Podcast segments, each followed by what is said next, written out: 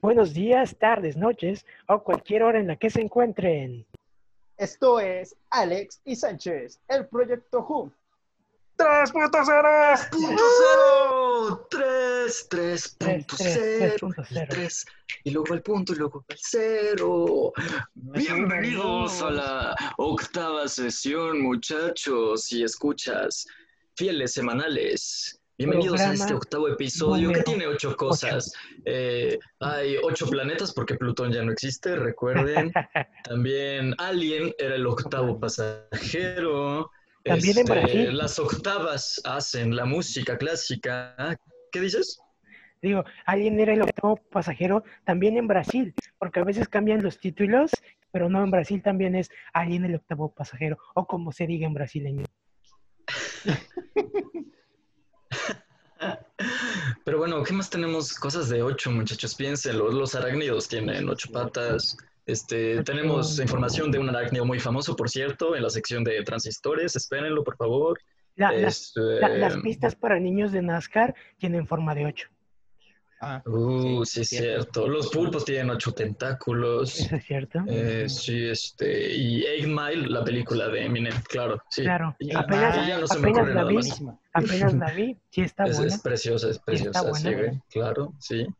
Aparte, recordemos que en el pasado este, entrega de los premios de la Academia, Sí. al fin pudo, pudo cantar su, su, su canción que le valió un premio Oscar, ¿no? Ni más ni menos. Maravilloso, sí. maravilloso. Pues eh, chicos, estamos muy felices de que estén con nosotros en esta octava sesión, en, el cual, en la cual hablaremos de muchas cosas, tenemos temas muy interesantes. Estuvimos al final, finalmente, la conferencia de PlayStation 5, que se ve maravilloso y todos lo queremos a la de ya.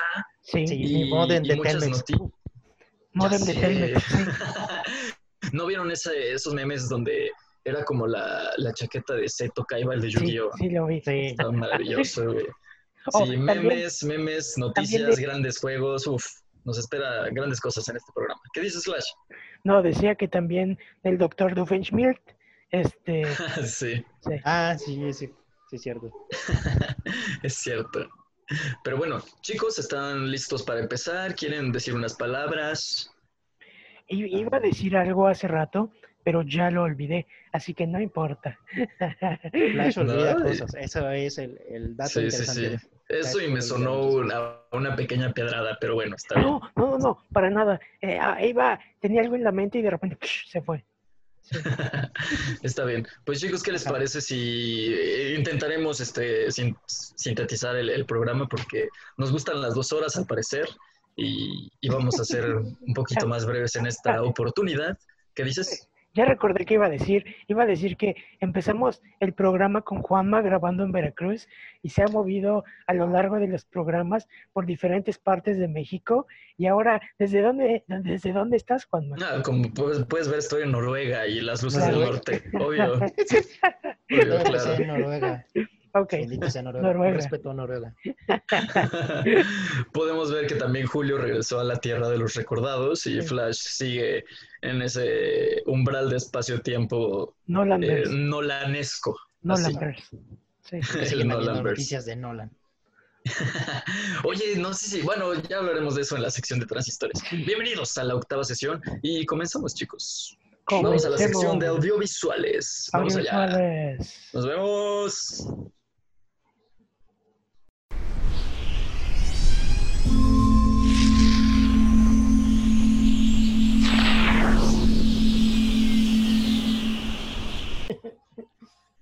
Bienvenidos a la sección de audiovisuales, donde obviamente este, tenemos unos recursos eh, gráficos muy interesantes en esta ocasión. Así Para es. aquellos que nos escuchan solamente en podcast, eh, los invitamos a pasarse por nuestro canal de YouTube para que vean cómo podemos gozar de distintos panoramas como el Hotel Budapest, Sí.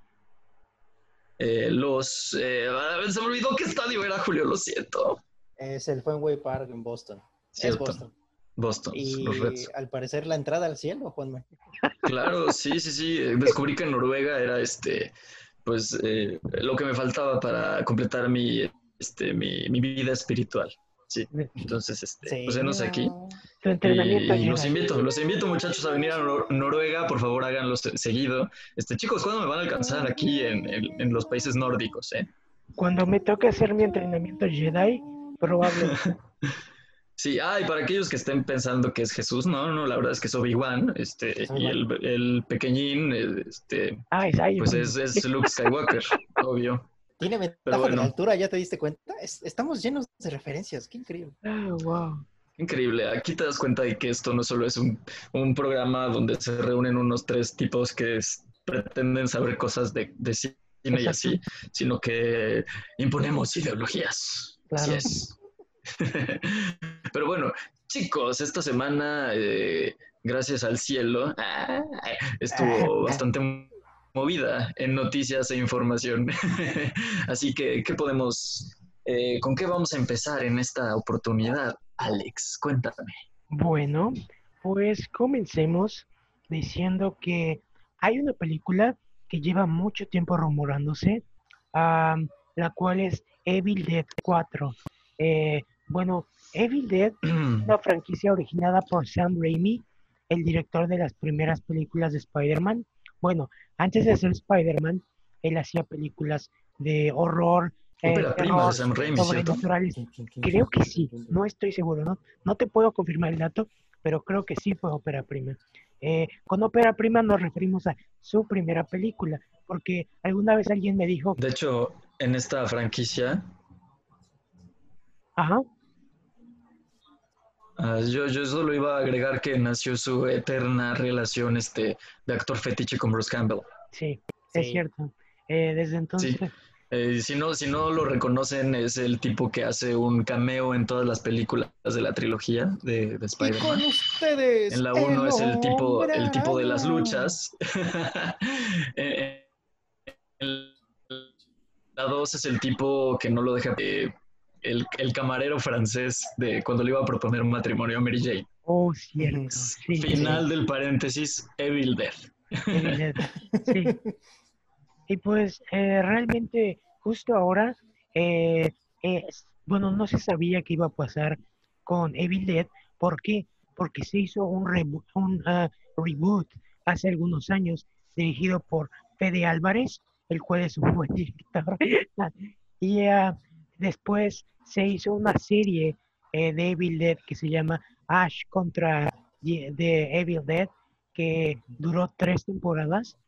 Y bueno, debido a ello, Sí. creímos que la serie, bueno, que no iba a haber una cuarta parte. Sin embargo, aparentemente Sam Raimi había estado trabajando en esto desde hace tiempo. Juanma y yo habíamos ido eh, obteniendo pequeñas pistas a lo largo de, de- los últimos meses.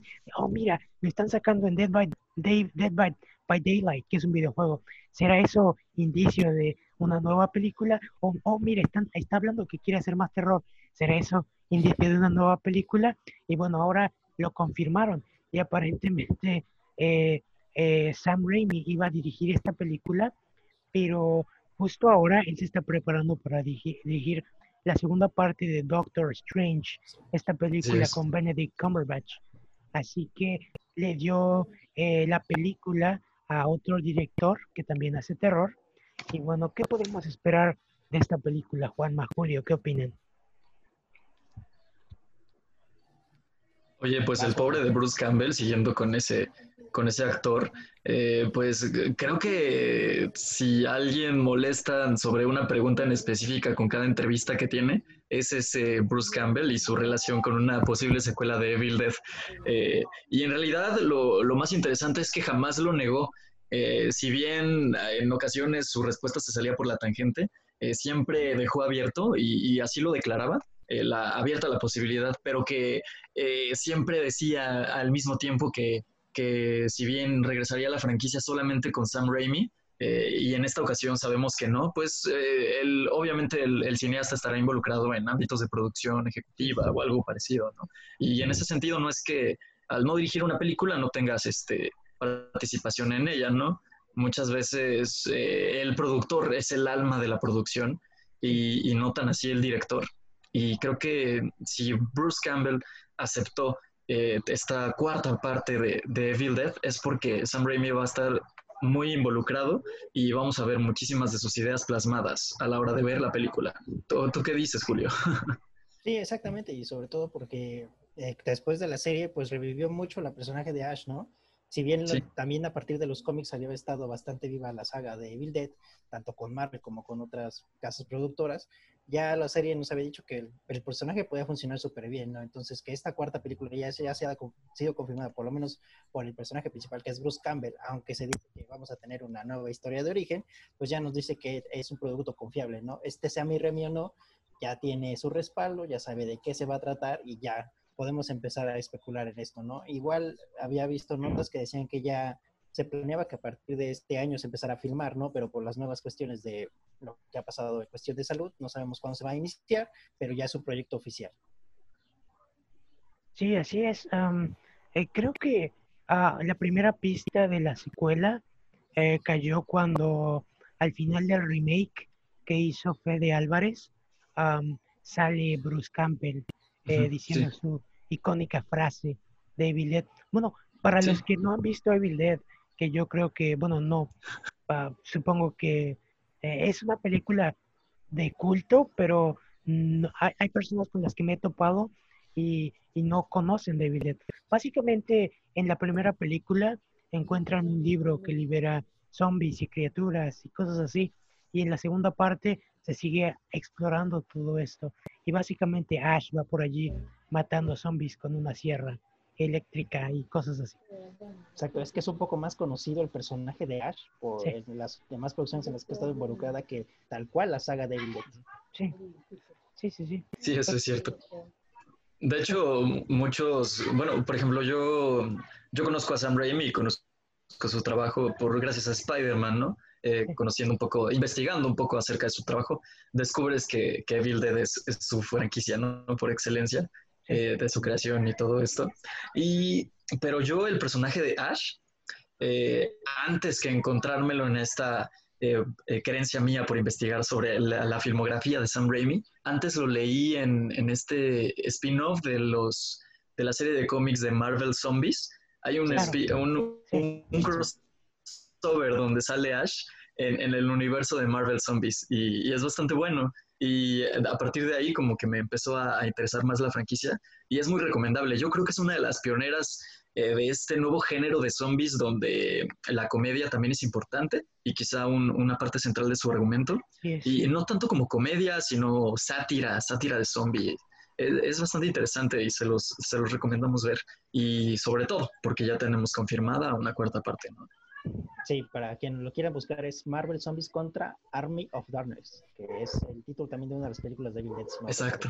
Si no es la tercera. Sí, Army of tercera. Darkness. Sí, Army of Darkness. Y está bastante curioso, como dice. el Sí, de hecho, es una de las- variante del mundo. ajá. sí, del cual no hablaremos porque sería un spoiler para la historia. Pero eh, sí, mejor háganlo, háganlo por ustedes mismos. y vamos a pasar a otra información, pero también relacionado con noticias de terror, ¿sí o no, Flash?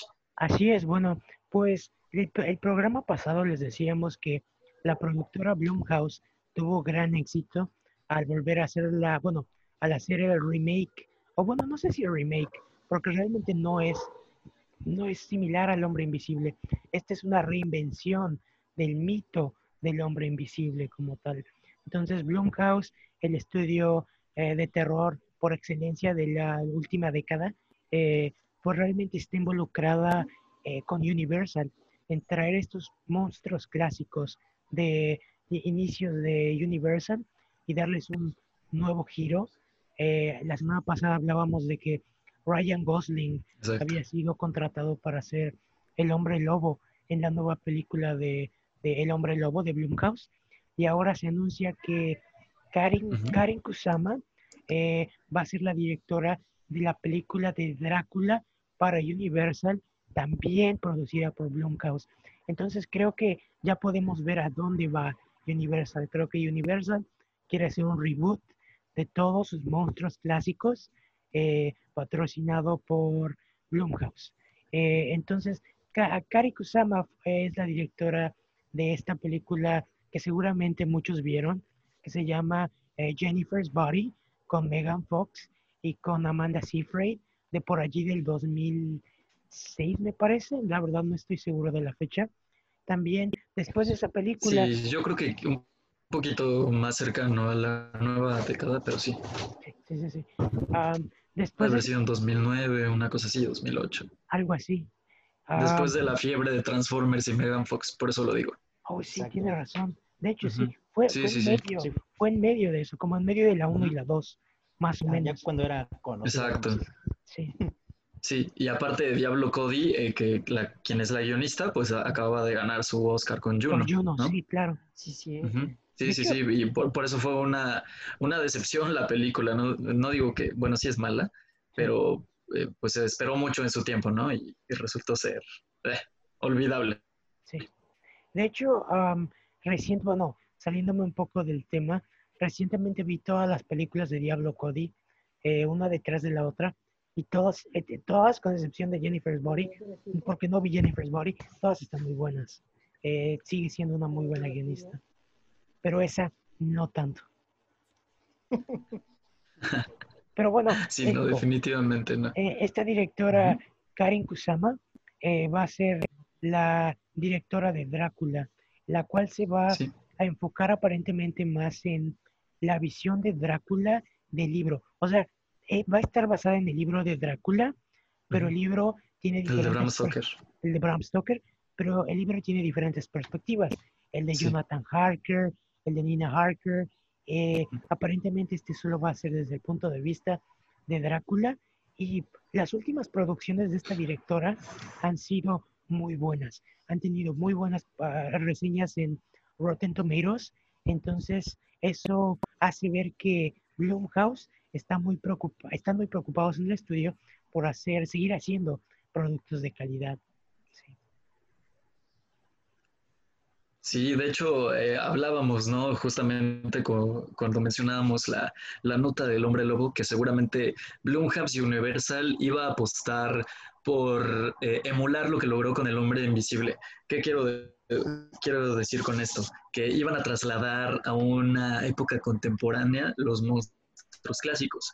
Y si bien todavía no sabemos qué sucederá con el hombre lobo, eh, me parece que aquí pues nos rompen el paradigma otra vez y va a estar situado en la época victoriana, ¿no? Este, vamos a ver al Drácula clásico eh, desde esta perspectiva de Blumhouse, de aún así, quizá la, la época no sea eh, actual ni contemporánea, pero me parece que el carácter de la cinta sí lo será y va a ser bastante interesante cómo logran, eh, pues, repositar en un, en un filme, en un largometraje, estas dos perspectivas, ¿no? Una narrativa contemporánea en una época tan clásica como lo podría ser la victoriana.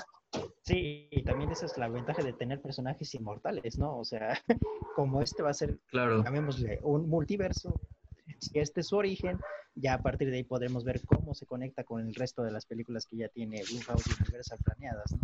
Entonces eso sí va a ser también lo que me parece a mí muy interesante, más allá de la forma en que la cuente, al final cómo puede unirlo con el resto de personajes en, en un momento en el, si es que los quiere unir realmente.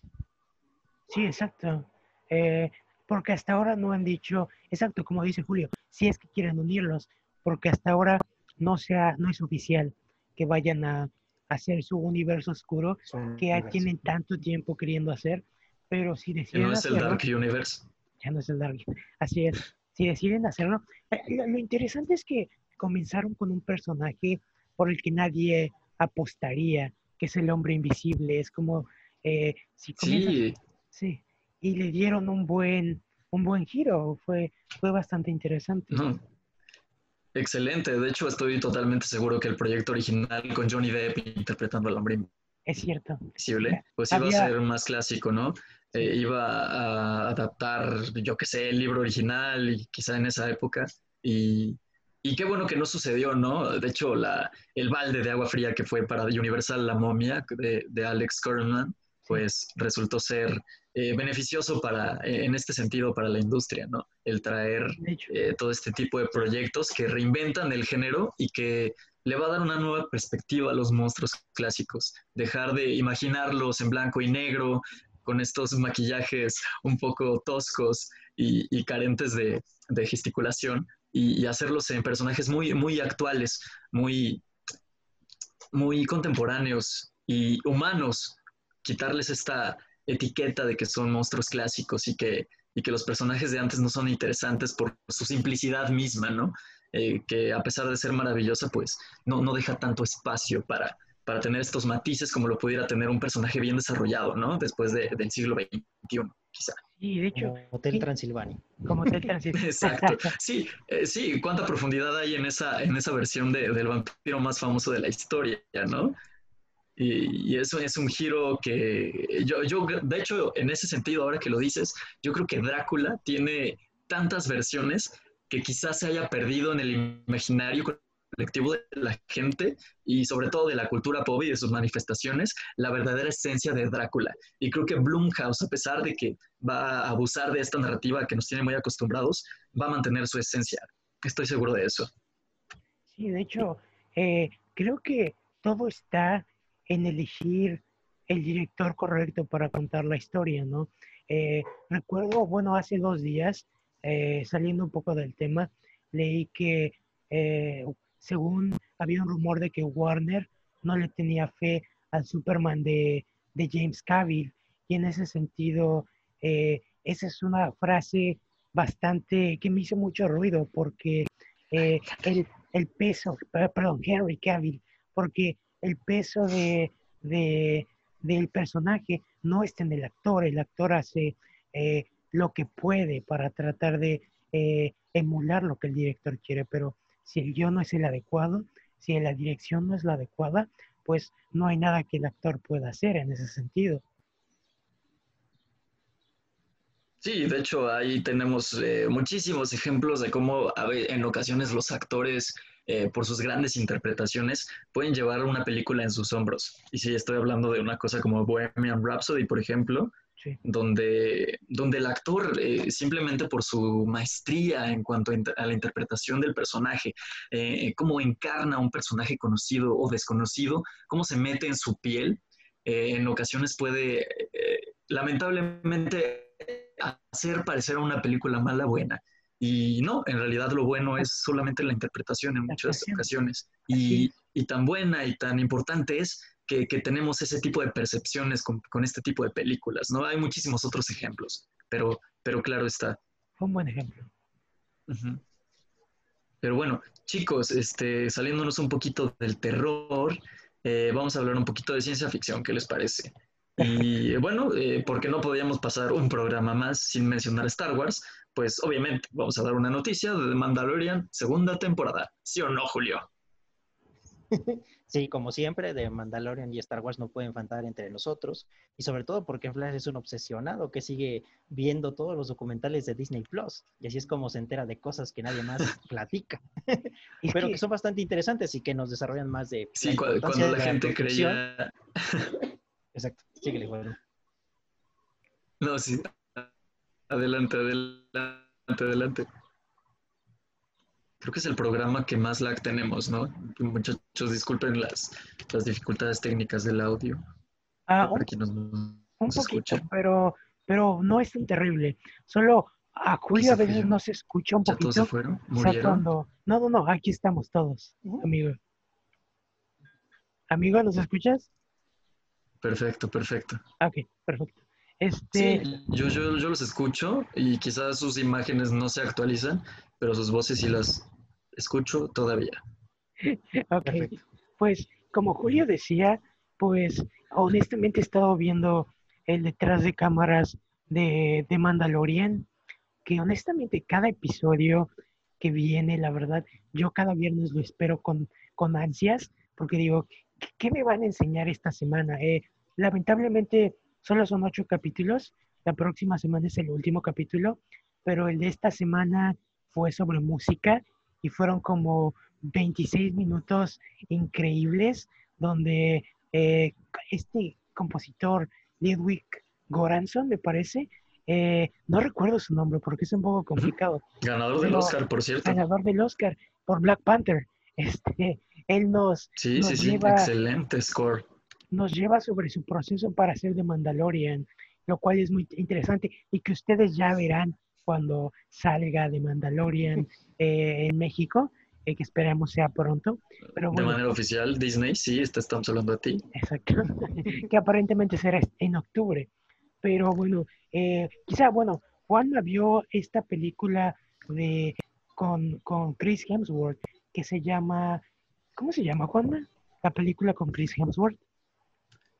Eh, sí, este, la, la de, ¿cómo le pusieron en, en la de Netflix, pues? Yo, yo, extraction, Extraction, extraction. Sí, Claro. sí, sí. Bueno, pues se anunció que este director, el director de Extraction, va, va a estar a cargo de, la, de varias de las escenas de acción como unidad 2 en la, en la, en la serie del. Mandalorian. Entonces, bueno, háblanos un poco de esta película que yo no he visto, Juanma, para quizá entender un poco por qué lo eligieron para hacer la acción de Extraction. Mm, yo-. Sí, yo, yo creo que, la, que la, el mejor adjetivo que podría darle a la película es eh, eh, una exageración de- del frenetismo, ¿no? De las eh, escenas rápidas, del ritmo acelerado al por mayor, eh, donde los descansos casi no existen y, los, y las emociones tranquilas están muy ausentes.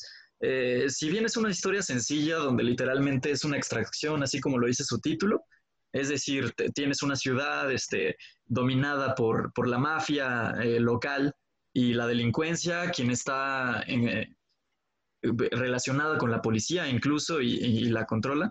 Eh, a, a mí me recordó a- muchísimo el argumento de, de Rápidos y Furiosos 5, el que, la que es en Brasil, ¿recuerdas? Donde el, Sí, el- la del- el capo mayor la de la tenía este... Exacto, la de la caja, solo el argumento, no la, historia como tal. Donde eh, el capo mayor de la ciudad tenía controlada la policía, es un poquito más o menos así. Y Chris Hemsworth es un, soldado eh, que se dedica, eh, bueno, es un mercenario más que nada, es un ex soldado que ahora es un mercenario que se dedica, a, bueno, que su especialidad es, extraer personas en situaciones de, de riesgo o, o guerra inclusive, ¿no? Y, y yo creo que lo más rescatable de la película es, son las escenas de acción, las secuencias, eh, las, sabemos que después de John Wick la, la- la historia y las, y las, em, las puestas en escena de acción cambió para siempre, Sí, donde claro. ya el ritmo es importante, la música, los sonidos, em, cómo utilizas las armas, qué tantas maneras diferentes de, de atacar a alguien se puede, eh, incluso de matar, también estoy hablando de eso. Y, y creo que si tenemos eh, en, la, en, la, en la silla de los directores a, a hombres como Robert Rodríguez en la segunda temporada de The Mandalorian, añadir a Sam Hargreaves va a ser bastante interesante porque estamos hablando de que, y si tenemos a personajes como Ahsoka Tano, por ejemplo, creo que la acción Claro. va a ser muy importante. Claro. Y si la primera era más contemplativa, incluso un western quiz- quizá, donde hay muy pocas escenas de acción, que, por cierto son muy buenas, la segunda temporada sí va a estar repleta de ellas, ¿no? Vamos a ver a, quizá a más de un mandaloriano luchando, así como no pudimos verlo en esos primeros capítulos donde el- la- los pocos mandalorianos que quedaban aparentemente iban a tener una pelea y eso no sucedió. En la segunda temporada sí lo vamos a poder ver. ¿O ¿Ustedes qué dicen? Sí, yo, yo creo que sobre todo porque gran parte del presupuesto de la primera temporada se gastó en diseñar ah, algo de lo que vamos a hablar después, en lo Sí. cual es el volumen. El volumen, vamos a hablar un poco del volumen más tarde, pero justo ahora, y con volumen no me refiero al volumen del audio, pero este, en ese sentido, eh, creo que ahora van a poder hacer muchas cosas, ya que diseñaron esta caja de, de juegos para hacer diferentes cosas, ¿no? Entonces va a ser muy, muy interesante. Como dice Juan, a veces se me olvida que, que esta temporada vamos a tener a a, a la hermana de, de, de, de, de, esta, Sí. perdón. Sí, a todos estos personajes, se me olvida. Y eh, cuando me acuerdo es como de, ¡ah! Sí, el, el spoiler mayor de Clone Wars y Obi-Wan, sí, no lo digas otra vez. perdón.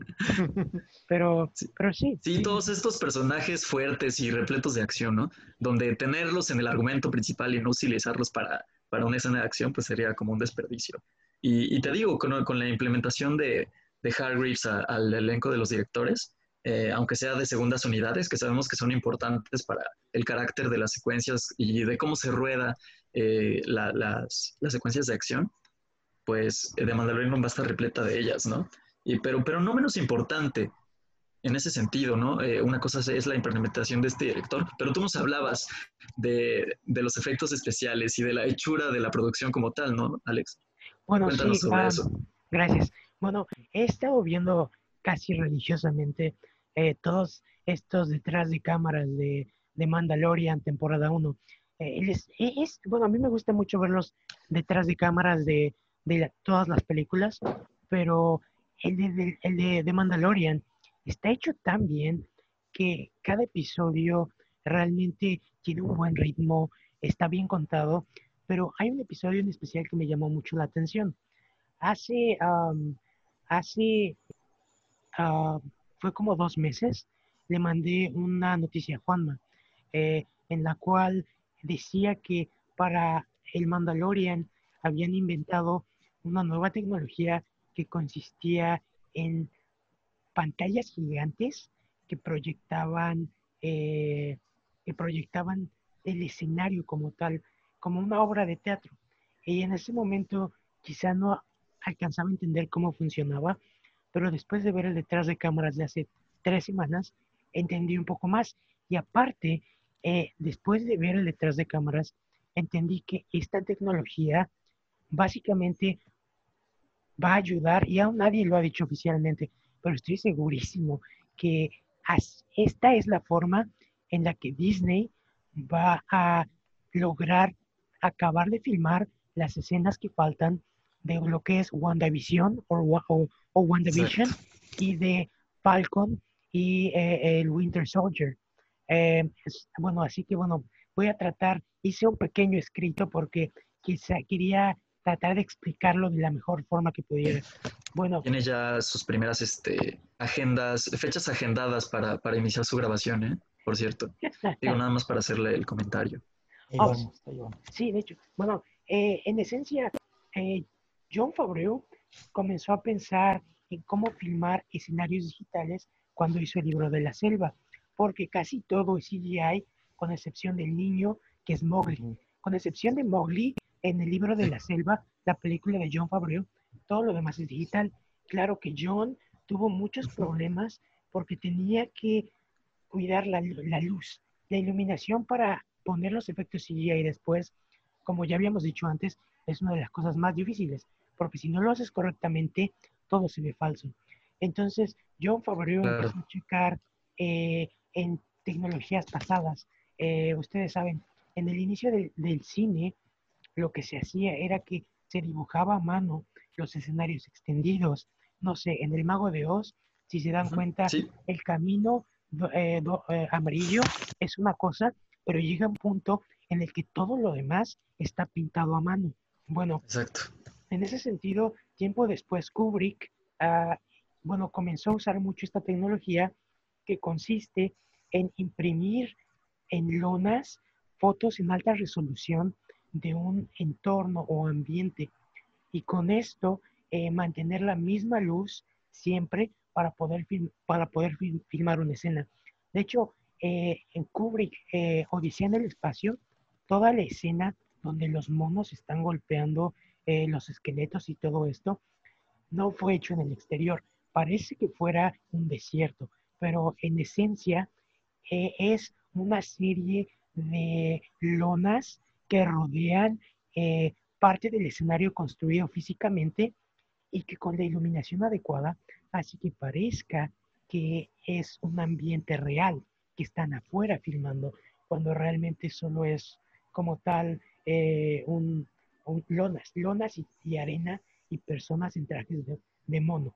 Eh, después, George Lucas comenzó a hacer los escenarios extendidos en CGI, que es cuando construían una parte del set, pero todo lo de alrededor estaba rodeado de lonas verdes o azules, que es lo que se conoce como blue screen o green screen. Bueno, Después de esto, George Lucas pensó por mucho tiempo, bueno, ¿qué puedo hacer para abaratar el costo de mi serie y no eh, y al mismo tiempo hacerla eficiente?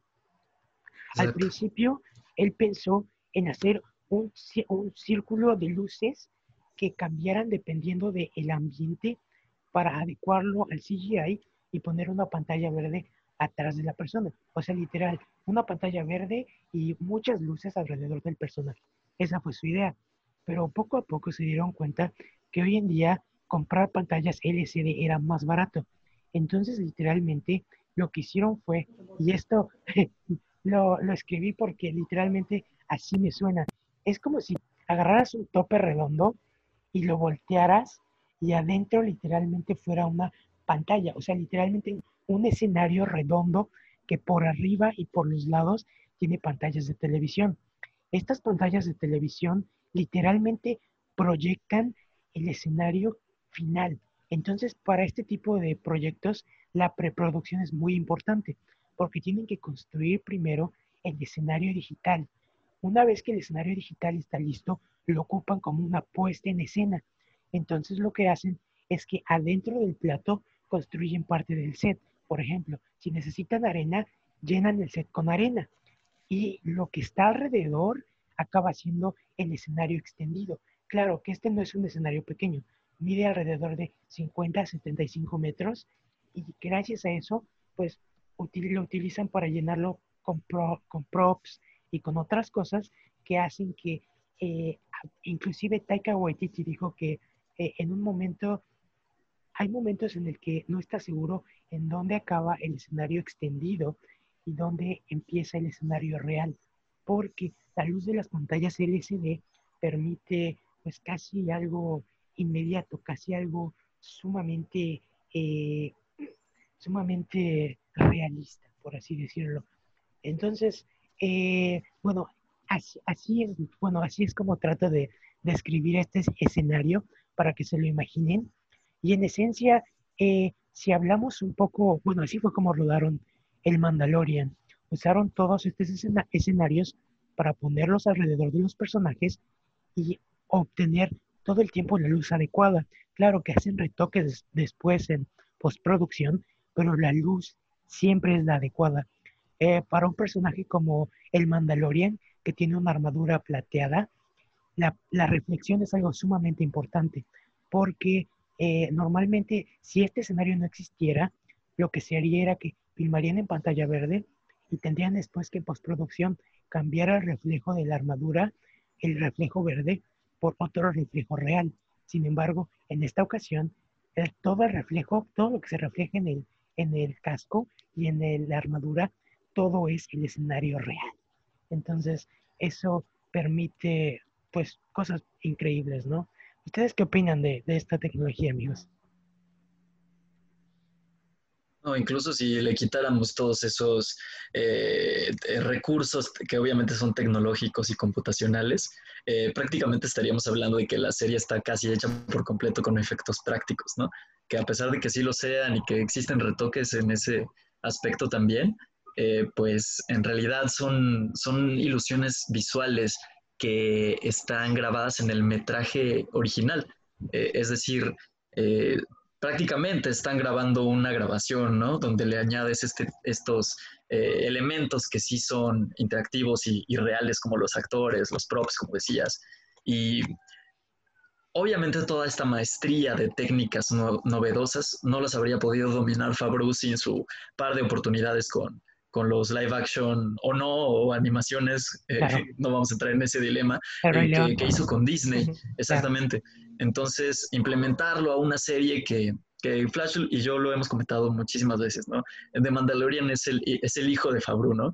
Em, está utilizando cada conocimiento que tiene y, plasmándolo en esa serie que hace con tanto cariño y se nota, ¿no? Y sobre todo en estas oportunidades que, que existen, como los detrás de cámaras de cada capítulo, pues ahí es cuando lo puedes ver más palpable. Quizá eh, esté demostrándole a, todos los realizadores cómo es hacer algo con tanto amor al arte y a las, a las eh, prestaciones interminables que tiene los productos audiovisuales para, ser explotados y hechos.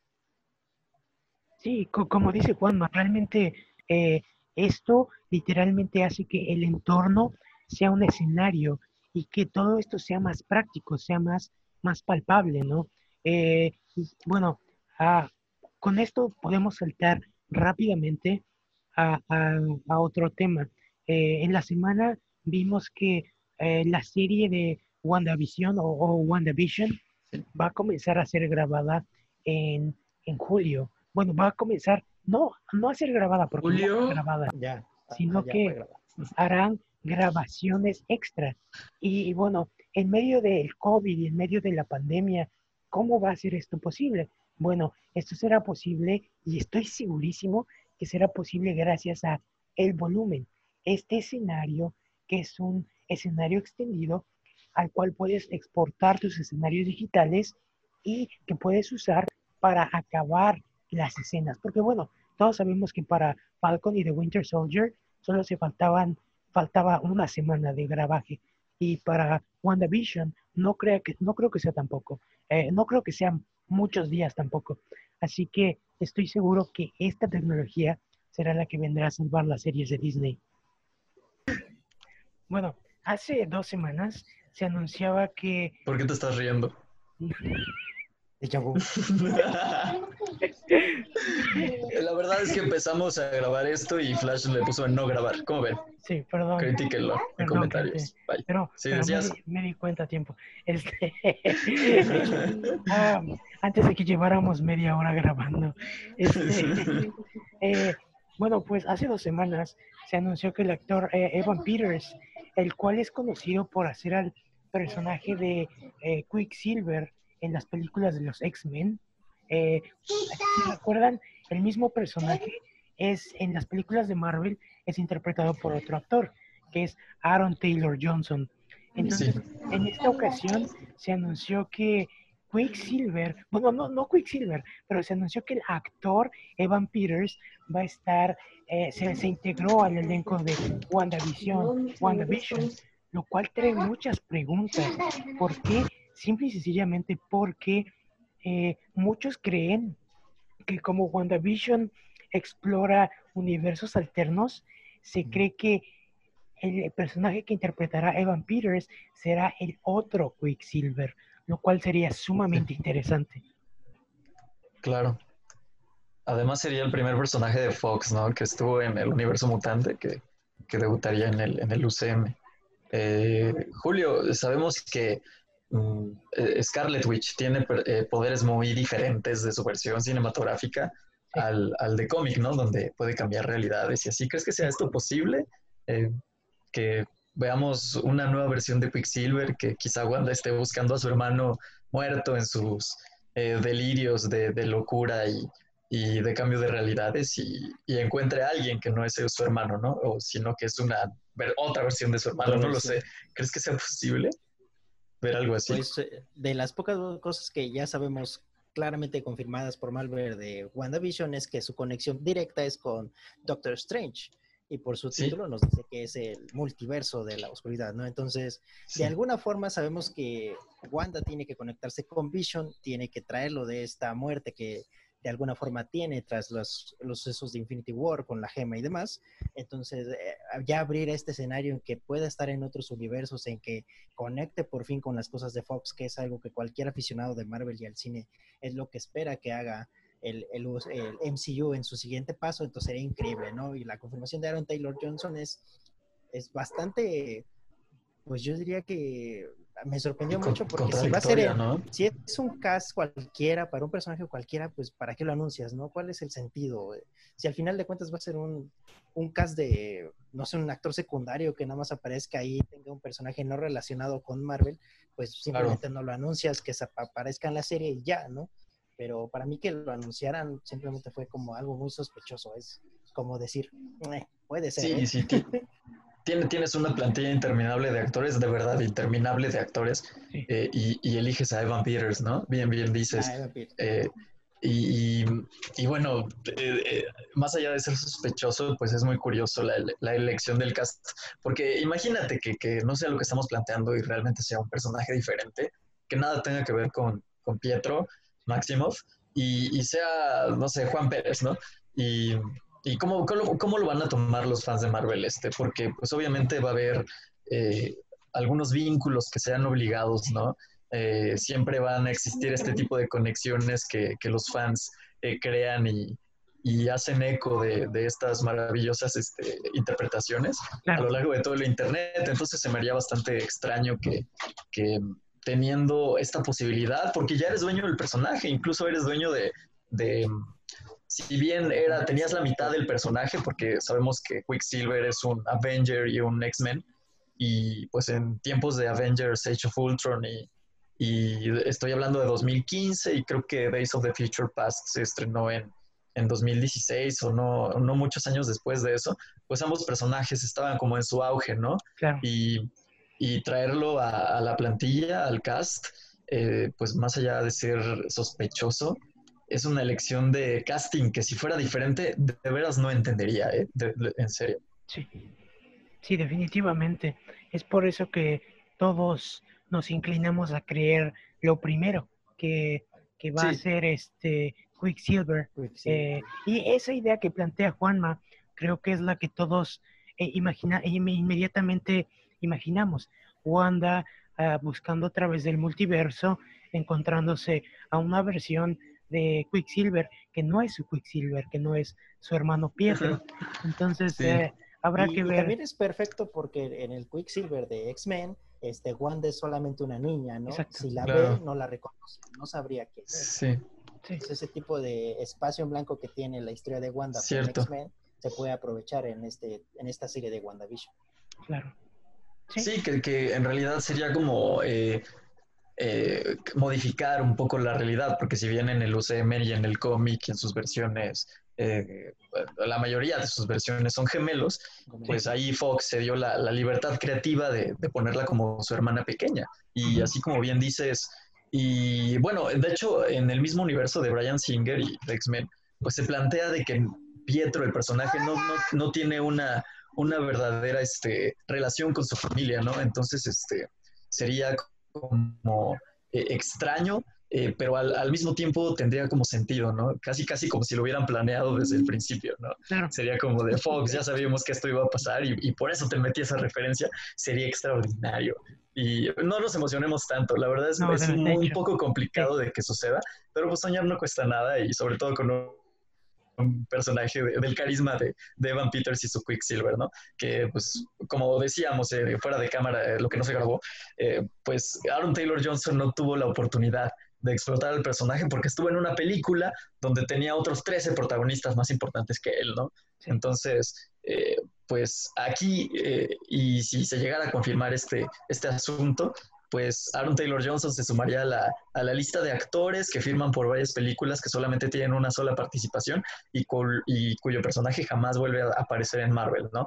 Entonces, pues vemos la debilidad de, que, de Kevin Feige de, de pues poder mm, orquestar a un, a un, proyecto de esta magnitud, donde tienes 60 eh, nombres importantes y actores importantes, y pues no puedes mantenerlos a todos, ¿no? Claro, es cierto.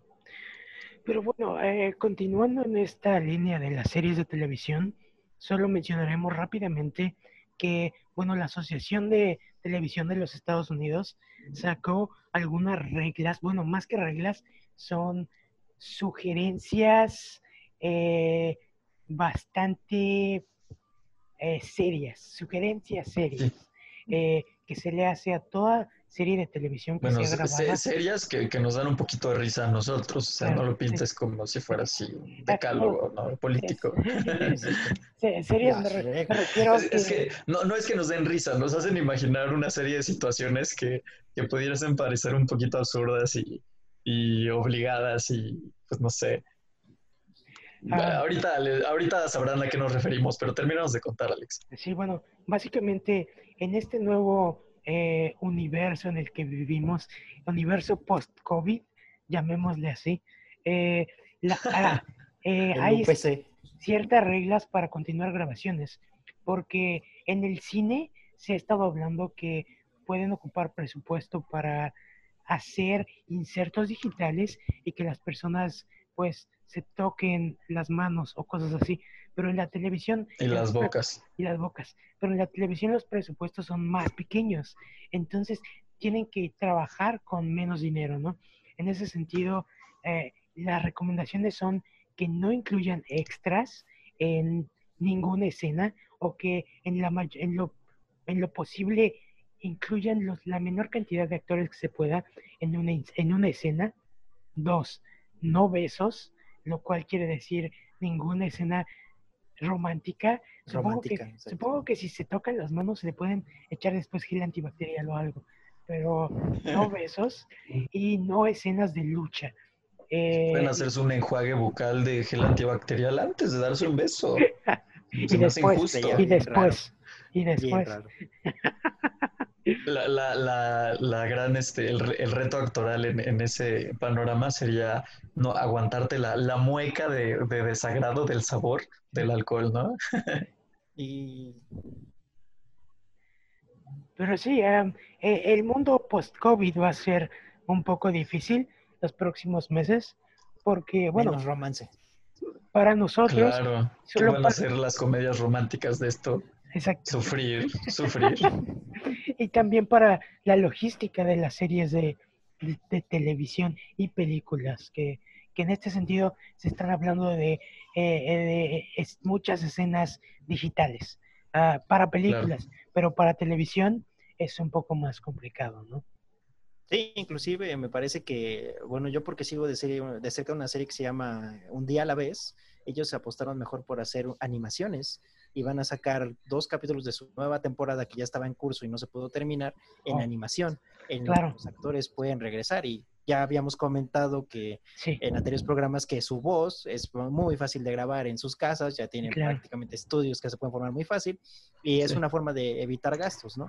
Ahora en otras producciones más complicadas y es donde vamos a ver la creatividad, ¿no? De cómo pueden resolver en esta nueva era de la producción con, con el COVID-19 incluido, cómo pueden Claro. arreglar estas cosas que no pueden hacer.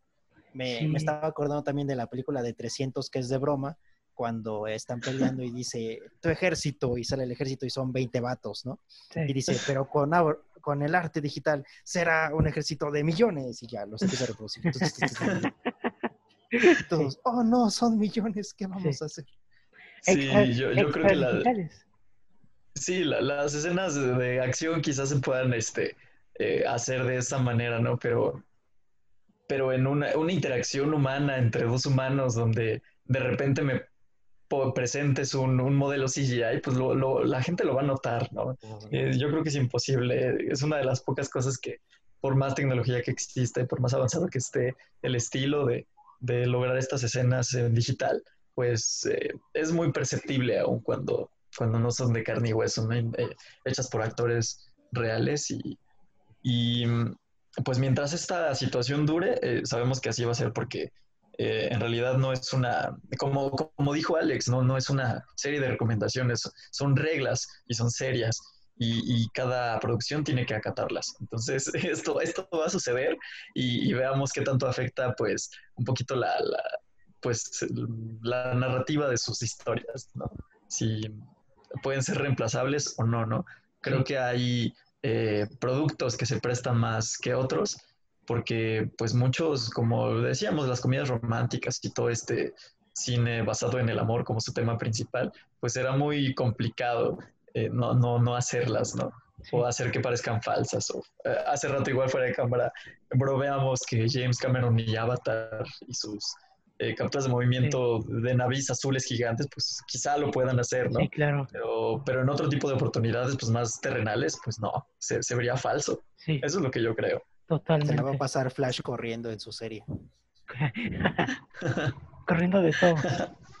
El doble digital de, Exacto, exacto. del que hablábamos. Solo Sí. con el traje. Va a tocar a alguien con el traje. Así, sí.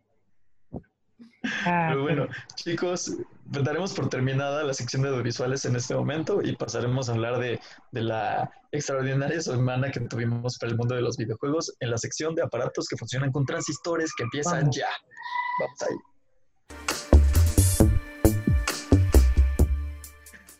Bienvenidos a la sección- segunda sección del octavo programa del proyecto Hum, que se llama maravillosamente Aparatos que funcionan con transistores. O sea, muchachos, videojuegos. videojuegos. Ah, videojuegos. Así es. Y, mientras hace, en, el- en la sesión pasada recordamos, eh, recuerden, queridos escuchas, que nos quejábamos de que PlayStation había retrasado la, la presentación del PlayStation 5, Sony, perdón, eh, el, que fue por razones extra empresariales, ¿no? Estábamos en una semana difícil socialmente hablando y, y Sony tuvo la, el, lindo detalle de, eh, de, pues de retrasar, ¿no? De la, la, noticia de la euforia de, de, una industria como lo son los videojuegos que pudiese quizá distraer de, del verdadero enfoque de esta semana haga que tuvimos hace, eh, pues a, finales, ¿no? del mes pasado, de mayo. Y, bueno, finalmente llegó la presentación del PlayStation 5 y yo no tengo otro objetivo más que magnífico, la mejor conferencia que he visto en mi vida. Punto final. ¿no? la verdad, eh, la conferencia tuvo para todo, o sea, sí. Eh, tuvo, lo, tuvo lo que siempre tienen estas conferencias, que fue Forza, que lo que aspiran a tener. Ah, bueno, sí, sí, sí, los, los elementos obligados, claro. Sí, elementos obligados, pero también tuvo muchas cosas frescas, muchas cosas innovadoras. Por sí, muchas IPs nuevas. El, estudio de Octodad. Y exclusivas. Exacto. El estudio de Octodad de PlayStation sí, 4 es cierto. presentaba este juego con frutas en la cual Sí, yo pensé que era lluvia de hamburguesas, ¿no? Este, yo también. Es el sueño, es el sueño de lluvia de hamburguesas. sí, sí, cosas bizarras, cosas serias, visualmente interesantes, profundas, sorpresivas. Es que, como bien dices, lo tuvo todo. Sí, si algo podemos marcar de diferencia con la conferencia que tuvo Xbox hace ya varias semanas, es eso, ¿no? Xbox se dedicó a presentar la capacidad de su visual de su consola, ¿no? Lo hizo presentándonos imágenes reales, texturas reales, texturas dinámicas de cómo funciona su mundo y este mundo digital. Y PlayStation lo hizo igual, pero lo decía también uno de los creadores dentro de la conferencia. Claro. la, la nueva consola de PlayStation permite a los creadores que su visión sea lo más cercano a lo que ellos piensan. Y en muchos juegos se nota por la calidad del arte, por las texturas que muestran. El juego que está basado en Tokio es una muestra porque no solo es la ciudad de Tokio, sino que tiene como texturas, tiene lo que los creadores quieren que veas de Tokio. Ajá, tiene elementos de hecho. Entonces, en varios videojuegos se pudo ver, ¿no? No solamente PlayStation se dedicó a presentarnos lo real que se ve los escenarios de, del videojuego, sino qué, tan, qué tanto puedes explorar de la consola y qué tantas nuevas animaciones puedes ver dentro de ella. Sí, así es. en ese sentido, como dice Juanma, presentaron muchas nuevas IP. Por ejemplo, Square, Square Enix presentó este nuevo juego que se ve increíble. Eh, yo sigo al escritor en Twitter, que es Gary, Gary Wita, que es el que escribió uh, Book The Book of Eli y escribió Rogue One. Eh, él, aparentemente, él es el escritor de cabecera de este nuevo juego de, de, Square. de Square, lo cual es interesante porque están trayendo escritores serios para hacer lo que es una Biblia y guion para todos, bueno, para estos juegos triple A, ¿no? Lo cual es sumamente interesante. Eh, y pues, bueno, vamos a hablar quizá un poco más de los juegos que consideramos más importantes eh, dentro de la conferencia. Y... Pero primero que nada, qué mágico empezar con Rockstar, ¿no? O sea, darle a los fans la esperanza de Rockstar de decir, este viene, es el GTA 7 y no, es el 6. Ya Sí, sí, sí. Por cuarta o, quinta edición. claro, 10 años después, o sea, todavía vigente y, y sigue siendo de los juegos, está en el top 10 de juegos más vendidos cada año desde que se estrenó. Y eso ya tiene 10 años, o está 9 años, algo así. Pero es impresionante, ¿no? Lo que se ha convertido Grand Theft Auto 5 para, para la industria. Pero bueno, eh, tal como les decíamos hace rato, pues vamos a hablar un poco este, más profundamente de solo algunos juegos, ¿no? Los que consideramos más interesantes. Y pues así como estamos en el programa 8 Arácnidos Arañas, tuvimos una sorpresa, ¿verdad? Relacionada con Marvel el, y uno de sus superhéroes más famosos, que tiene ocho patas. Bueno, no, pero Estamos hablando obviamente en algunas de versiones sí tiene En algunas versiones. Sí, sí, sí. Bueno, pero unas son brazos y otras son patas. De hecho, él tiene. ¿eh? Ah, sí, cierto. Hay, hay, las dos. Hay es las cierto. dos Porque humano. Porque humano. Imagínate bueno, pues, una versión de Spider-Man con ocho patas, patas, patas, o sea, piernas. Y dos brazos. sí, sería así. Pero bueno, este, hemos hablado muchísimas veces de, de Insomniac Games, ¿verdad, este, Alex? Sí, así es. Bueno, eh, en el pasado hemos estado hablando de Insom Insomniac Games y cómo Insomniac se ha convertido en uno de los, de los estudios más importantes de Sony. Sí, Sony los compró, claro, Sony los compró hace, hace me parece, tres, cuatro años, eh, pero bueno, Sí, ya llevaban una relación muy larga con ellos. Ellos hicieron los juegos de, de Spyro, eh, El Dragón, ellos hicieron eh, los juegos de Ratchet y Clank. Ya, hay- ya hay más de 10 juegos de, de Ratchet y Clank, solo para que se den una idea. Y bueno, hace dos años sacaron lo que fue Spider-Man PlayStation 4, que pues realmente en su momento nadie vio venir y habían muchas dudas. Sin embargo, el humor de Insomniac y la refinación de su motor gráfico lograron hacer maravillas, porque realmente eh, es, es el equivalente a Batman. En Batman creo que eh, la, la, frase era sé Batman. Bueno, pues Sí. para Insomniac es sé Spider-Man. Y realmente Claro. es una historia fresca con un nuevo Peter, no el de los videojuegos, digo, Sí. no el de las películas, y aún así fue Ni el de los cómics, ¿eh? es, un. Peter nuevo, es un Peter original. Y aún así De fue hecho, del sumamente videojuego pasó al cómic. exacto, de Exacto, hecho. sí, sí, sí. De hecho, tan, tan, pe- eh, se, se quedó tanto en la, en la memoria colectiva de los fanáticos del personaje que eh, tiene muchos fanáticos gracias a las películas y las versiones cinematográficas y de las series.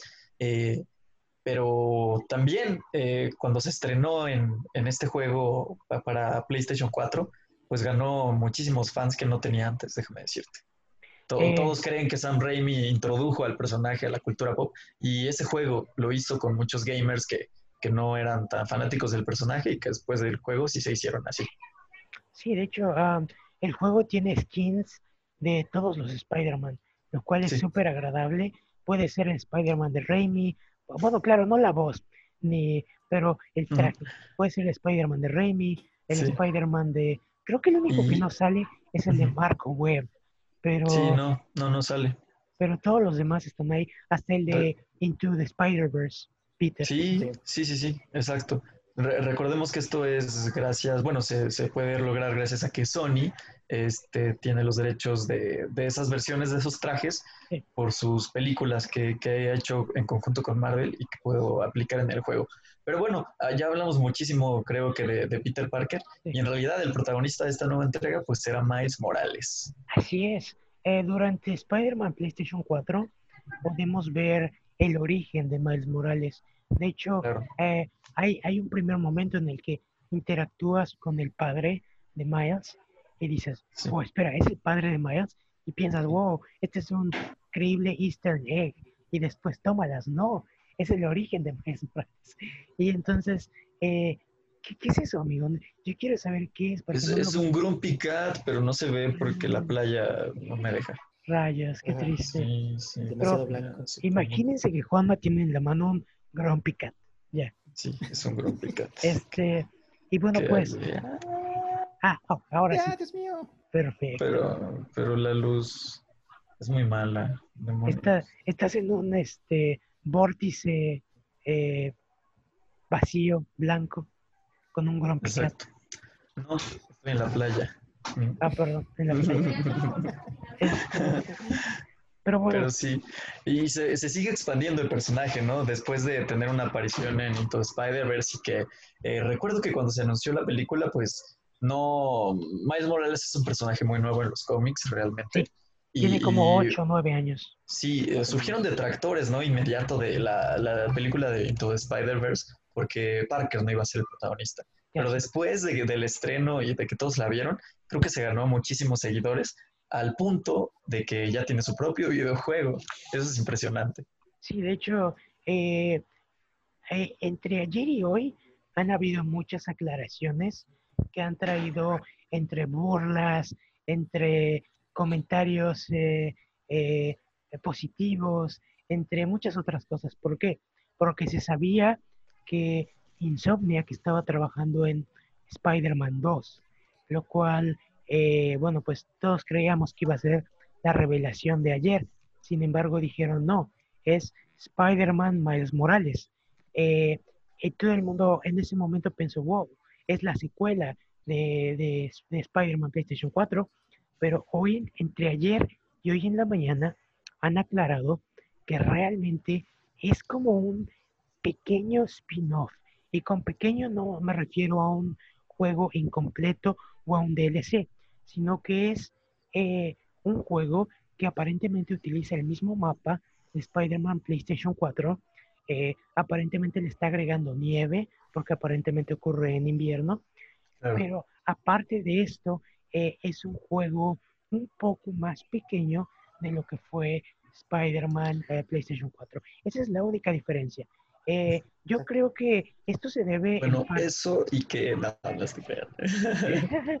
Eso en parte a que, eh, pues obviamente hay un Spider-Man 2 planeado en el futuro. Estoy seguro que Insomniac ya está trabajando en él. Y bueno, uno. Y dos, Insomniac también estaba trabajando en el juego de Ratchet Clank. Entonces, si se ponen a pensar... increíble. Sí, si se ponen a pensar, Insomniac ha estado trabajando en tres juegos en los últimos años, lo cual es un gran trabajo. excelentes juegos. Supongo Como lo que decíamos de Naughty Dog, ¿no? En, en, los programas pasados, que cuando un estudio está repleto de calidad y trabajadores de, de, calidad, pues puedes sacar muchísimos juegos consecutivos y, y, apegarte a los tiempos, ¿no? Que te, que te solicita una industria tan complicada en cuestiones de tiempo como es la de los videojuegos. Así es. Bueno, eh, Juan ahorita hablaba de Naughty Dog, el estudio que ha hecho los juegos de Uncharted. Y bueno, es bueno que mencionas Naughty Dog, porque hace tres años, después de acabar Uncharted 4, Naughty Dog sacó un juego que se llama Uncharted Los Legacy.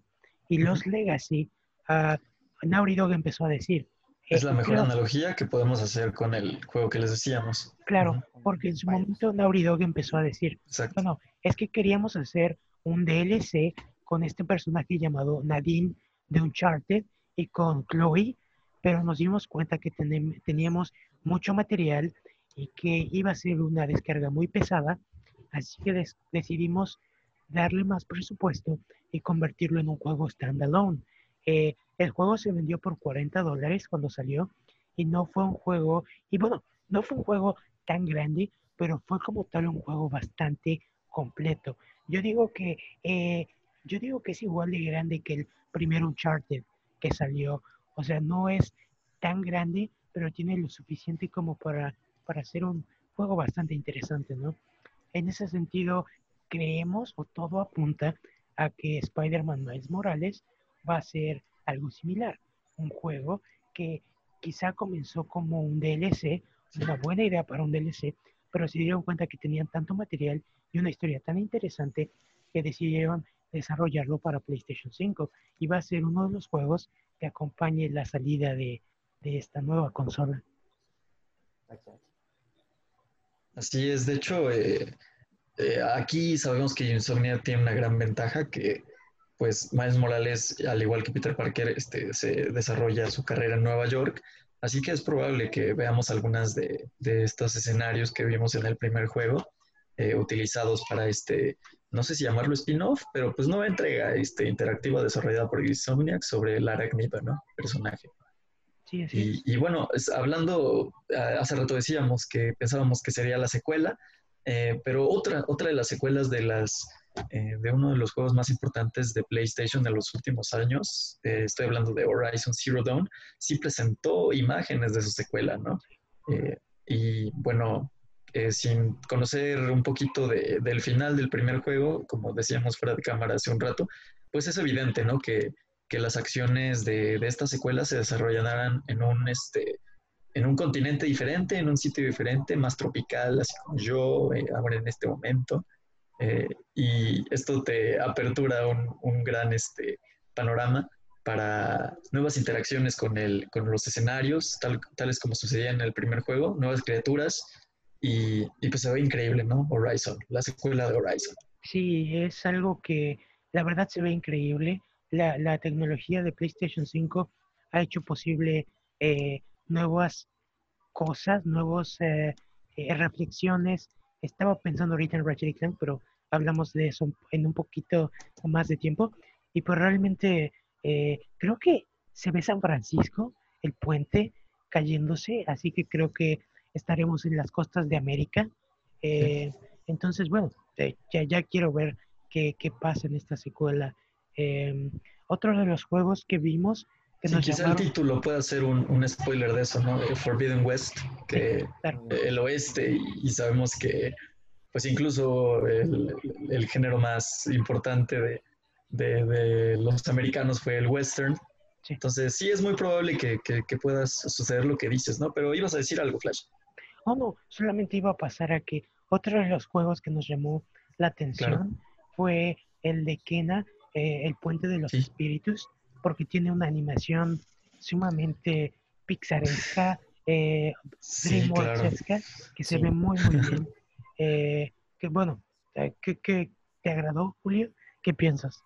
De, de Kena me recordó de- demasiados videojuegos eh, por las texturas que muestras, me recordó hasta Zelda, eh, es bastante mágico Sí. lo que propone Kena, eh, sobre todo porque tiene estos animalitos bastante raros que se ve que te tienen que Claro. acompañar a lo largo del juego, entonces eh, la dinámica se ve bastante importante, se ve bastante cool, la- yo lo sí cuando lo vi dije, "Eh, está muy bonito, esto es como una caricatura que voy a jugar. Sí, Claro. Y desde el principio se ve que este esta lucha de la luz y oscuridad que proponen con el personaje y que aparentemente el villano ya conoce al personaje principal, se ve bastante dinámico el juego y pues, sí me parece que desde los lanzamientos más importantes y sobre todo de, de estos que ya marcan el PlayStation Studios, ¿no? De que son los juegos independientes que ya trabajan exclusivamente para PlayStation. Sí, así es. Muchos de estudios apoyando a Sony se vio en ese pequeño video. Otro pequeño juego que vimos, Muchos logos de PlayStation Studios, como les decíamos hace un par de programas, ¿no? de hecho, sí, así es. La- Eh, el ahora PlayStation Studios. sí, claro. Eh, eh, otro de los juegos pequeños que nos llamó la atención fue Little Devils Inside, que es Sí. una especie de, de, no sé, tiene una, una arte muy bonito, me gustó bastante. Sí. Pero creo que lo que más sorprendió a todos fue el anuncio de Resident eh, Evil 8, que Claro. Juanma, ¿nos puedes hablar un poco? Sí, de hecho yo eh, al principio estaba eh, viendo el directo y en ese momento pues reconocí quizá el, el- el motor gráfico, ¿no?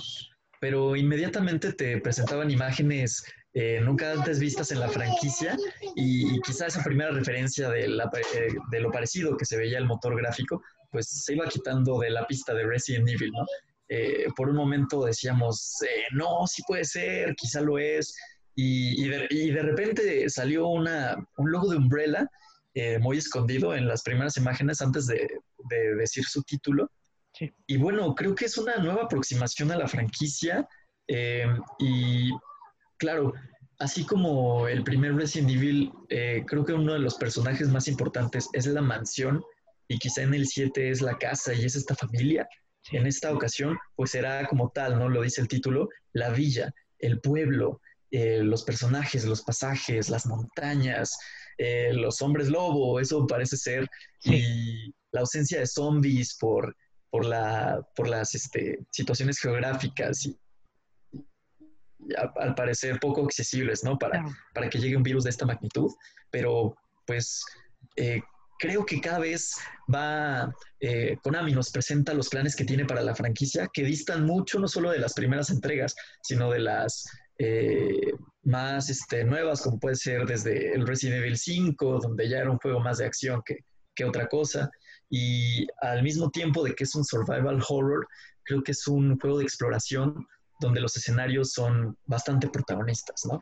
Juanma. Juanma mencionaba, Sí. perdón, Juanma mencionaba hace un rato que hay una teoría que dice que, eh, bueno, ah, no, es- no es una teoría, el final de Resident Evil 3 ah, crea una nueva línea temporal porque hay sucesos que ocurren al final que cambian la Sí, narrativa que son diferentes del original. y Ujú. que aparentemente eso podría hacer que el remake del 4 y del 5 conecten la franquicia finalmente con lo que es el 7 y el 8, que aparentemente son muy diferentes a los juegos anteriores, ¿no? Julio, ibas a decir algo, perdón. No, no, solamente conectado con esto, que inclusive eh, de una de las imágenes más importantes de este tráiler es que también podemos ver a Chris, ¿no? Uno de los personajes principales dentro de la saga y que ya está totalmente cambiado y que tiene otra actitud. Y como lo exponía Juan, más simplemente el 7 fue un cambio muy radical para la, la saga de Resident Evil, nos puso de la primera persona, puso esta casa embrujada, por decir de alguna forma, y ahora es toda una villa, ¿no? Entonces, me parece que Resident Evil también, aparte de que está teniendo mucho éxito con sus remakes, es muy importante que también busque renovarse, ¿no? Es una saga tan importante que obviamente puede ser explotada muchísimos años. Si las películas pudieron, los videojuegos obviamente pueden hacerlo mucho mejor. Claro. Yo. Oh, bueno, vamos a empezar. ¿Cómo estás, amigo? Bien, ¿ustedes? vale. Cinco... ¿Qué estábamos? ¿Ratchet y Clank? Ah, sí, iba a hablar de Ratchet y Clank. 5, 4, 3, 2, 1. No, ya hay, que cerrar, ¿no? Ah, sí, sí, sí, sí. Este, pues, todo, toda la sección, otra vez. sí, creo que... no, porque sí, sí lo grabamos. Creo, que, creo que lo más impresionante de que, que podemos eh, atisbar en el, en el tráiler de Ratchet y Clank y en todas las imágenes que pudimos ver, incluso en el gameplay pequeño que hicieron después, creo que es la, la, la nueva generación, ¿no? Lo que nos promete. Eh, muchísimos elementos en pantalla, una fluidez gráfica impresionante, eh, texturas maravillosas dentro de un mundo caricaturizado, pero que al mismo tiempo se ve realista por las texturas, por las oclusiones, por la naturaleza de las luces, eh, por tantos personajes en pantalla al mismo tiempo.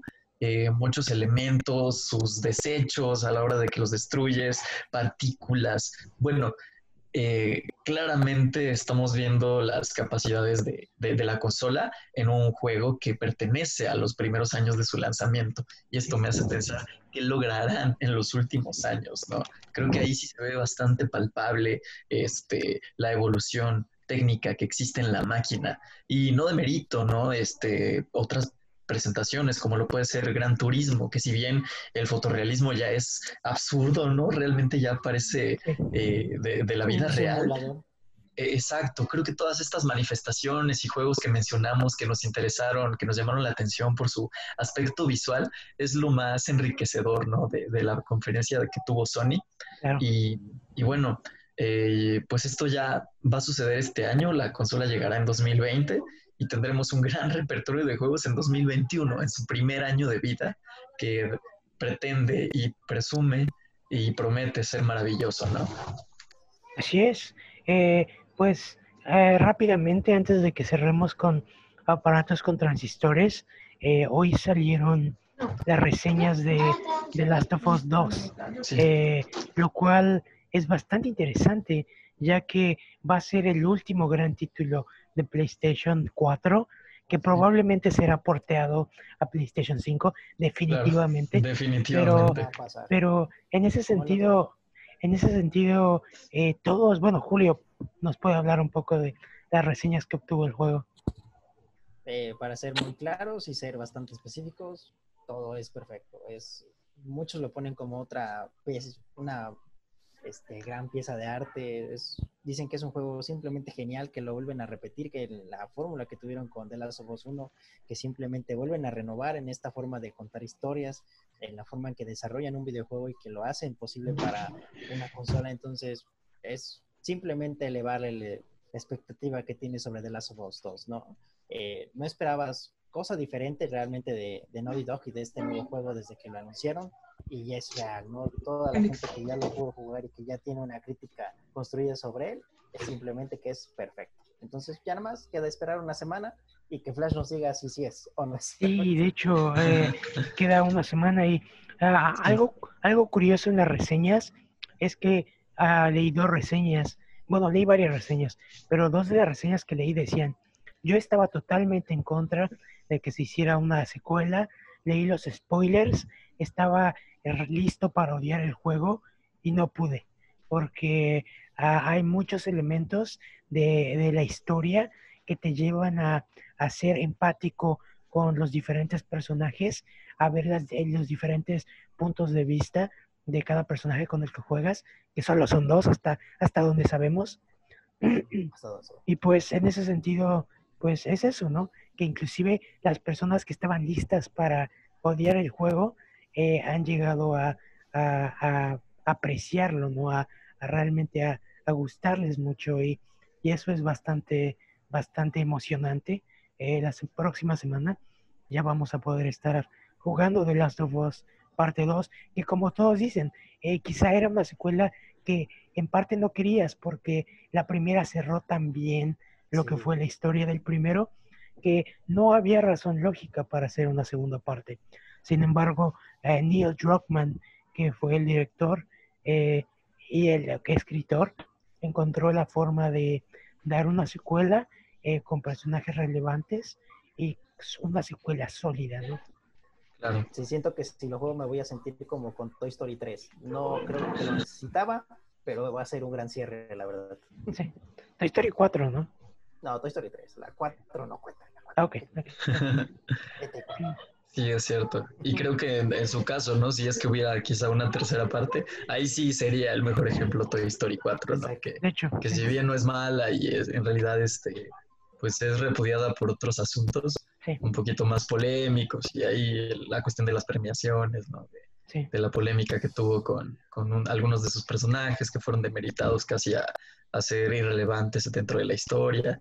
Eh, creo que The Last of Us 2, regresando al tema, es lo que deberían aspirar a hacer todas las secuelas.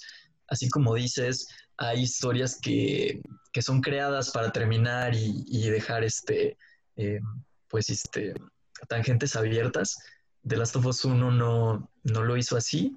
Eh, cuando se creó, pues se, hizo con el objetivo de que fuera redonda y, que posiblemente no pudiese existir ninguna secuela posteriormente. Pero tomándose el tiempo, eh, analizando las millones de posibilidades y no eh, lanzar la secuela más por un asunto económico, porque si bien la secuela hubiera salido hace unos años, pues el, éxito comercial estaba asegurado. No es que después de tantos años no lo sea, pero creo que eh, The Last of Us 2 es el, el 2 es el mejor ejemplo de cómo deberían ser las secuelas, lo que deberían aspirar, tomarse su tiempo, explorar a los personajes, eh, ponerlos en situaciones totalmente diferentes. y si la crítica ya lo dijo, eh, y dicen que el juego es excelso, así como su primera parte, estoy seguro de que los fanáticos y los consumidores también estarán de acuerdo y estemos hablando de un nuevo clásico, ¿no? Difícilmente tienes dos excelentes juegos que cambian el panorama de la industria. Eh, en su momento The Last of Us 1 fue así, fue así y quizás estemos hablando de que la segunda parte también lo sea, ¿no? Y, y como bien dices, pues va a cerrar el ciclo de una maravillosa consola como puede ser el PlayStation 4, que no solamente la rompió en ventas, sino está repleta de excelentes juegos y, y, es un excelente hardware, ¿no? Tienes la, la, opción de tener VR, tienes la opción de tener juegos clásicos, tienes la opción, eh, tienes opciones interminables. The Last of Us 2 es el broche de oro perfecto, ¿no? Y si bien estamos seguros de que se, saldrá en la Next Gen, la próxima generación, pues quizá con, esteroides en cuanto a las especificaciones técnicas, pues es un juego ya por, por existir, completo, excelente. Y yo por lo que más me muero es por escuchar el, a, Gustavo, a Gustavo Santaolalla, ¿no? Sí, eh, el soundtrack, la música que hace para, el juego, te sumerge en la atmósfera y, recrea muy bien, ¿no? Creo que no estaría completo sin su, sin su trabajo y, y pues ya queremos jugarlo, ¿no? Flash, ya nos contarás de él cuando lo tengas en tus manos y ya hayas, este, sí, claro, terminado la historia, ¿no? Porque estoy seguro de que no, no te esperarás, no te tomarás tu tiempo, ¿no? Si bien no, no lo acabarás por acabarlo, pues este, tampoco demorarás mucho en hacerlo, ¿cierto? Sí, no, no creo, honestamente. Obsesivo, muchacho. no, no, no lo sé quién sabe, ya nos contarás, ¿no? Pero bueno, eh, lo que sí les podemos jurar es que es bueno, jueguenlo, cómprenlo, si tenían dudas, no lo hagan, este, háganlo, cómprenlo, jueguenlo y también cuéntenos qué les pareció. Pero bueno, con esta noticia cerraremos la sección de aparatos que funcionan con historias, o sea, videojuegos, y pasemos a la tercera sección maravillosa de este octavo programa. Volvemos. Vamos.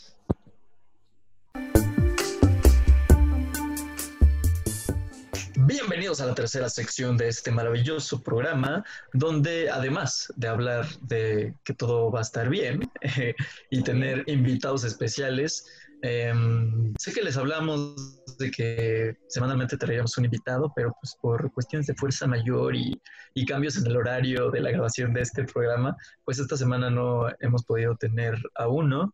Así que eh, hablaremos de un tema que ha sido eh, constante en todas las manifestaciones y géneros cinematográficos a lo largo de la historia y literarios también, ¿no? Una disyuntiva que sigue siendo incierta para la ciencia y estamos hablando de los viajes en el tiempo. Se preguntarán, oh, ¿por qué se les ocurrió de repente meter este tema?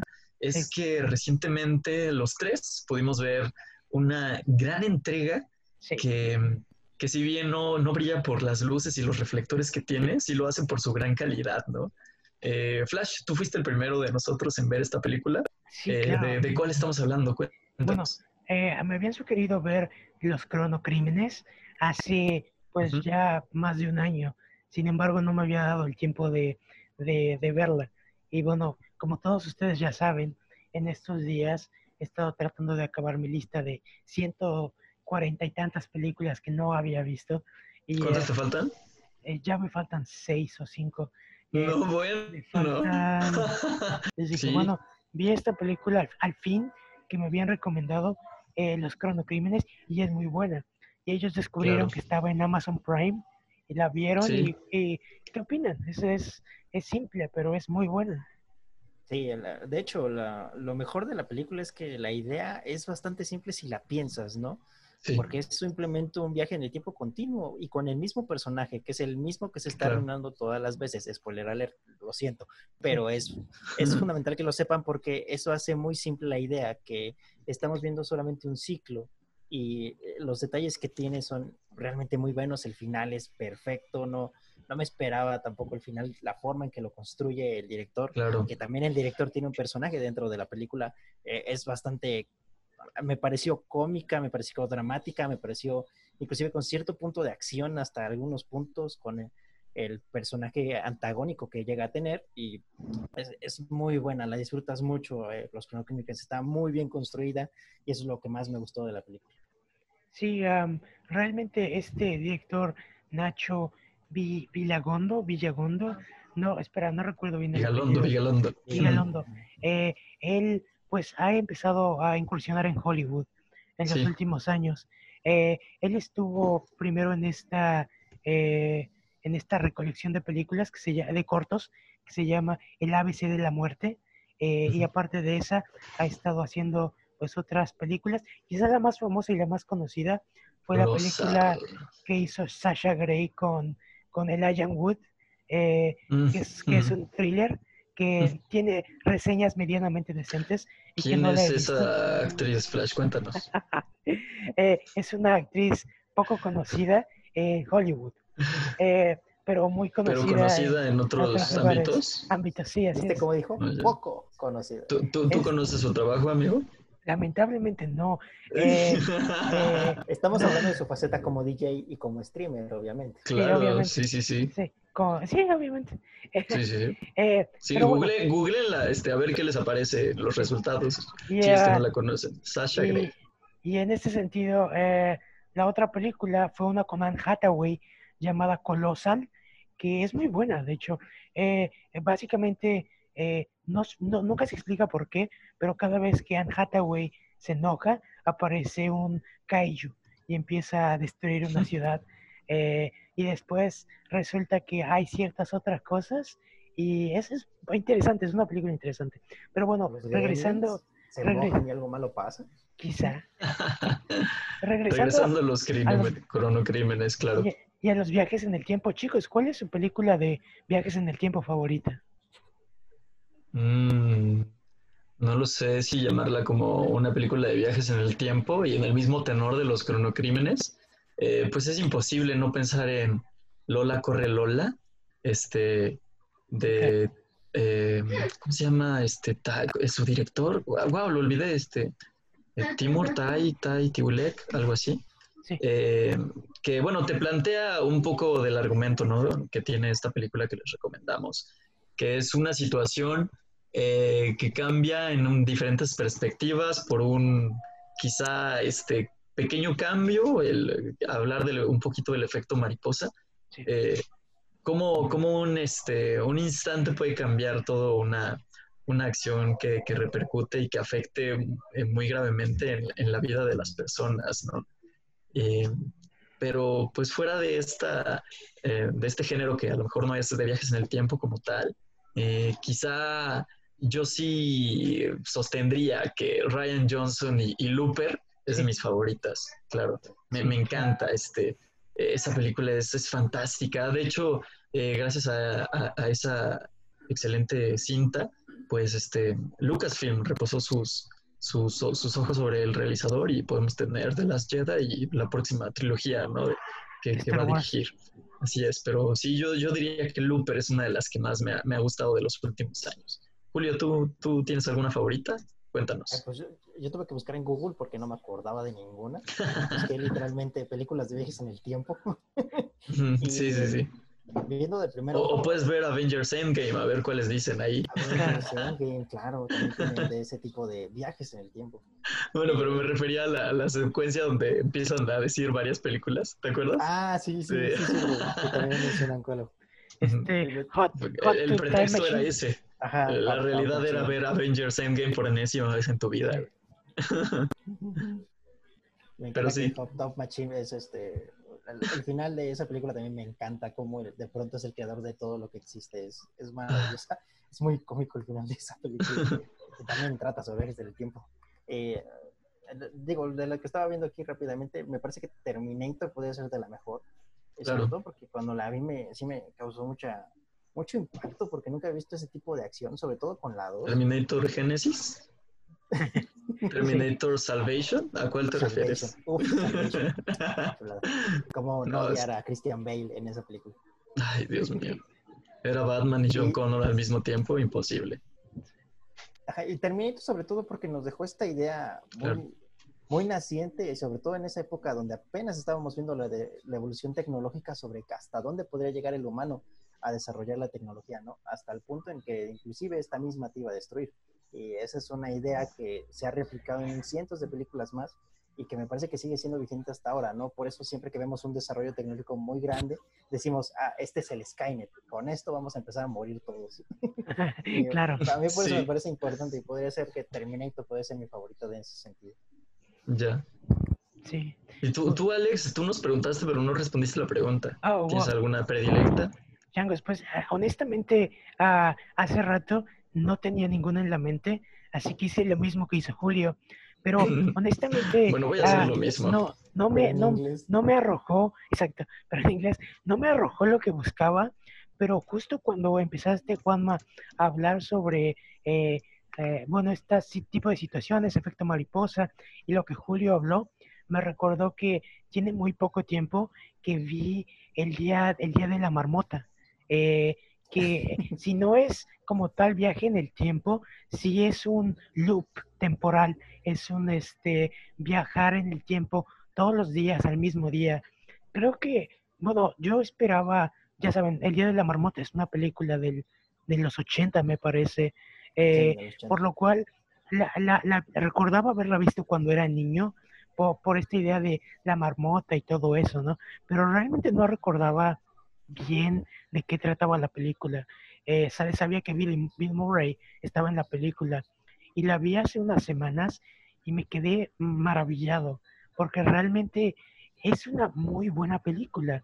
Eh, no, no me gustaría que, que, le hicieran un remake porque creo que eh, se, se aproxima perfectamente a esta idea de ser una mejor persona a, a base de, de bueno, sí. en este caso de, lamentablemente de tortura, pero sí, o sea, eh, Bill Murray acaba atrapado eh, el mismo día todos los días y piensa que puede ocupar este, este eh, truco para conquistar a la, a la, chica, ¿no? Y en ese sentido eh, no le funciona porque cada día ella despierta y no se acuerda de quién es él, ¿no? Y al final, la única forma en la que él logra salir de ese ciclo es realmente convirtiéndose en haciendo una, un pacto una... con Dormammu. Ah, no, haciendo, exacto. No, realmente la única forma en la que Bill Murray logra salir de ese ciclo es convirtiéndose en una buena persona. Y es, es que creo que es un muy buen mensaje. Eh, al, al, inicio Bill Murray, el personaje de Bill Murray es un patán, porque literalmente odia a todos, odia el lugar donde trabaja, este, eh, no, no, este, todo, todo para él es fácil, todo para él es alcanzable, y al final se da cuenta de que pues que no lo es y que simplemente dar lo mejor de ti todos los días es la única forma de, de ser una buena persona. Y me, me, gustó mucho el Día de la Marmota, que quizá la, la, la, otra cosa más similar que hay acerca del Día de la Marmota es esta serie de Netflix, eh, Muñeca Rusa, Russian Doll, eh, que es muy buena. Y básicamente ah, se acerca mucho a esta idea de, de, tratar de ser una mejor persona o conectar para salir de este ciclo, que es, sí, es una muy buena serie también. Claro, incluso eh, evocando a uno de los más clásicos y bajo ese mismo sentido, quizá, eh, y con lo que nos platicas, yo pude recordar este, a Christmas Carol, eh, tanto el libro como las millones de adaptaciones este, eh, pues audiovisuales que tiene. La de los ¿no? Muppets. la de los Muppets, la de Jim Carrey, la de Mickey. Eh, creo que todas las, las licencias súper famosas de, de, antaño tienen su, su, versión de A Christmas Carol, ¿no? Y, y pues es lo mismo, es, es eh, presenciar una situación en un tiempo diferente y, y, y reconsiderar, ¿no? Tu, tu presente actual y, y, tu futuro sobre eso y, ser una mejor persona, ¿no?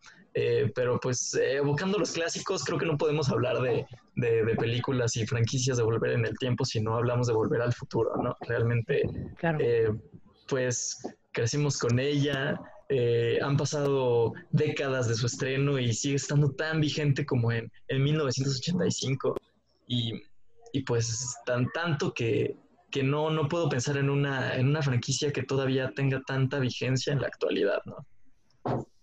Sí, sí con personajes tan icónicos de como Marty McFly y el, el doctor, entonces claro. eh, la otra vez un, un, un, este, un influencer contaba, ¿no? De, se imagina vivencia en esa época donde salió Volver al Futuro 2 y dicen que en su versión del cine, al terminar también te presentaban el tráiler de la 3, ¿no? Que es también algo que también uh -huh. hacía Canal 5, por ejemplo, cuando la pasaba.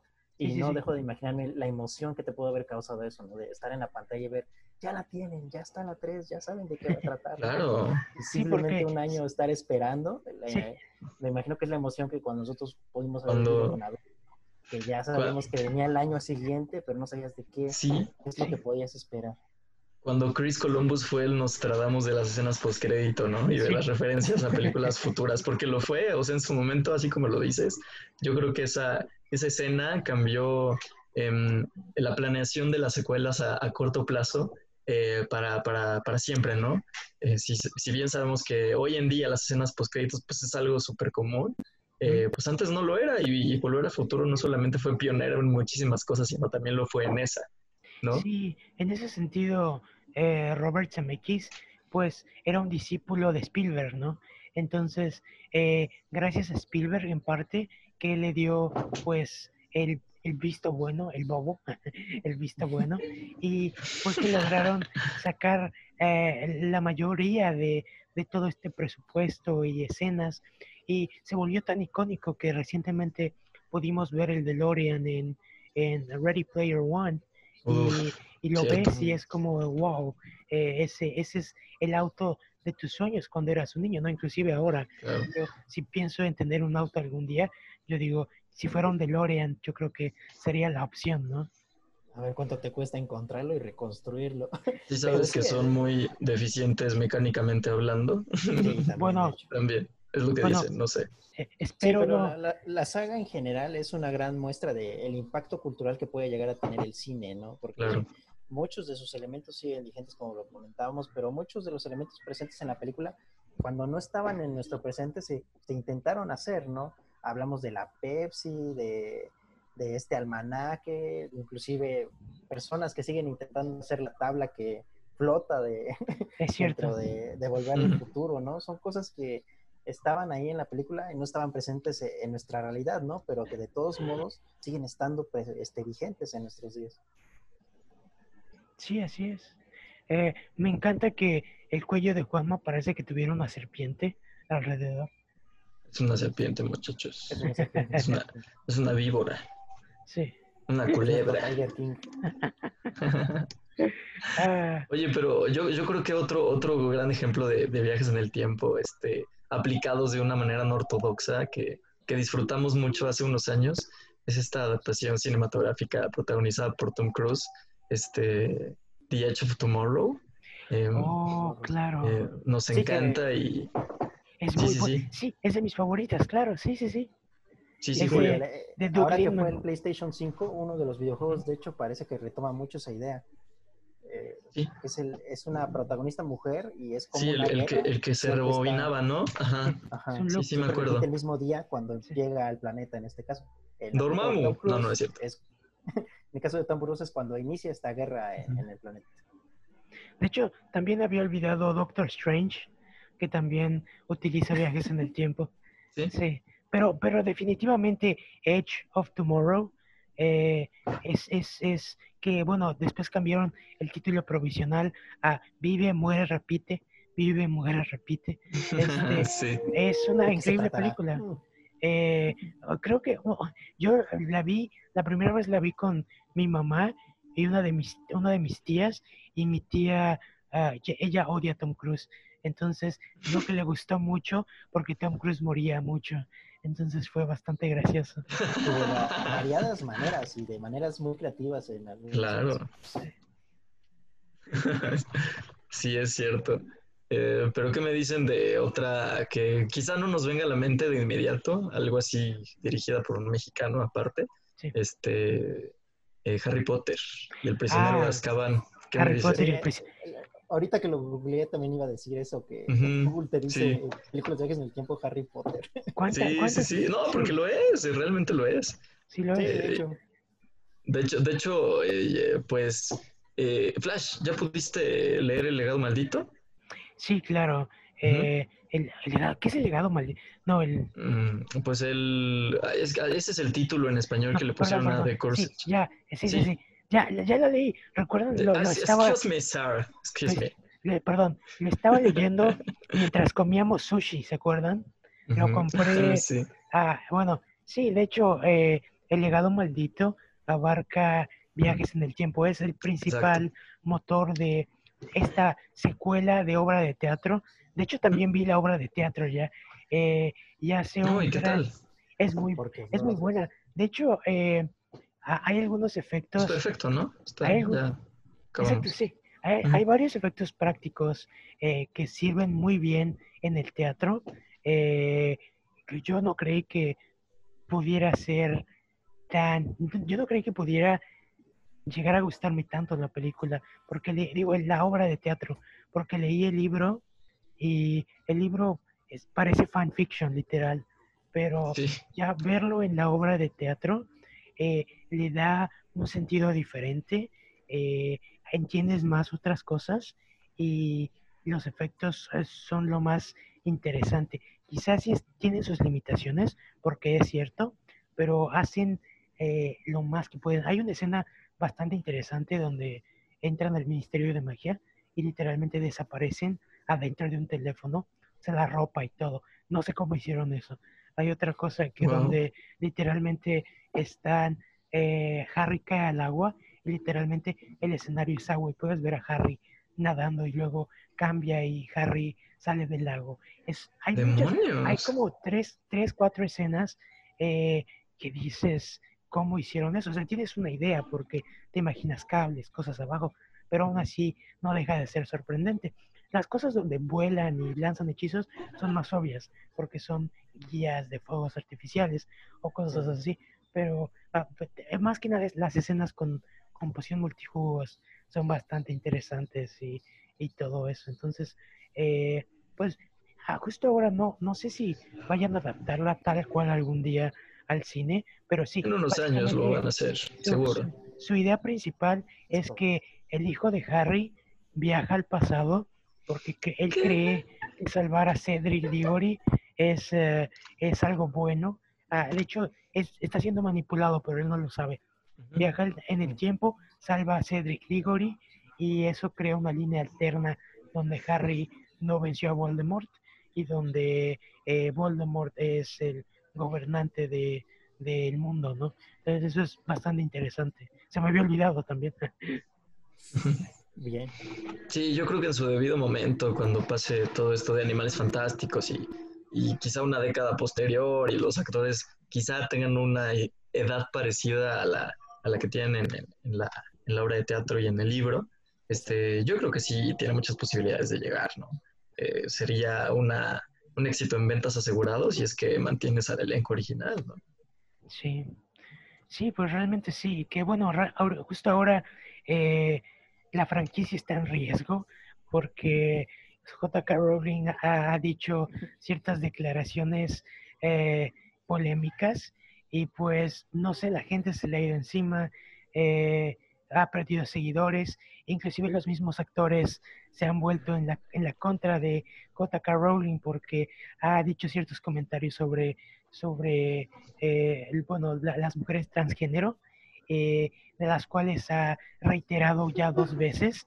Entonces, en ese sentido, creo que Joe va a tener que dar una disculpa pública porque inclusive Eddie Redmayne, que estuvo, Joe. Joe, Joe K. Rowling, sí, J.K. Mm. Rowling, eh, porque inclusive su actor principal, Eddie Redmayne, que hizo esta película de la chica danesa, eh, estuvo totalmente en contra de los comentarios que hizo ella. Y entonces, justo ahora hay muchas, muchas cosas que los ojos están puestos en JK Rowling porque el drama crece cada día mm. con estas declaraciones que ha hecho.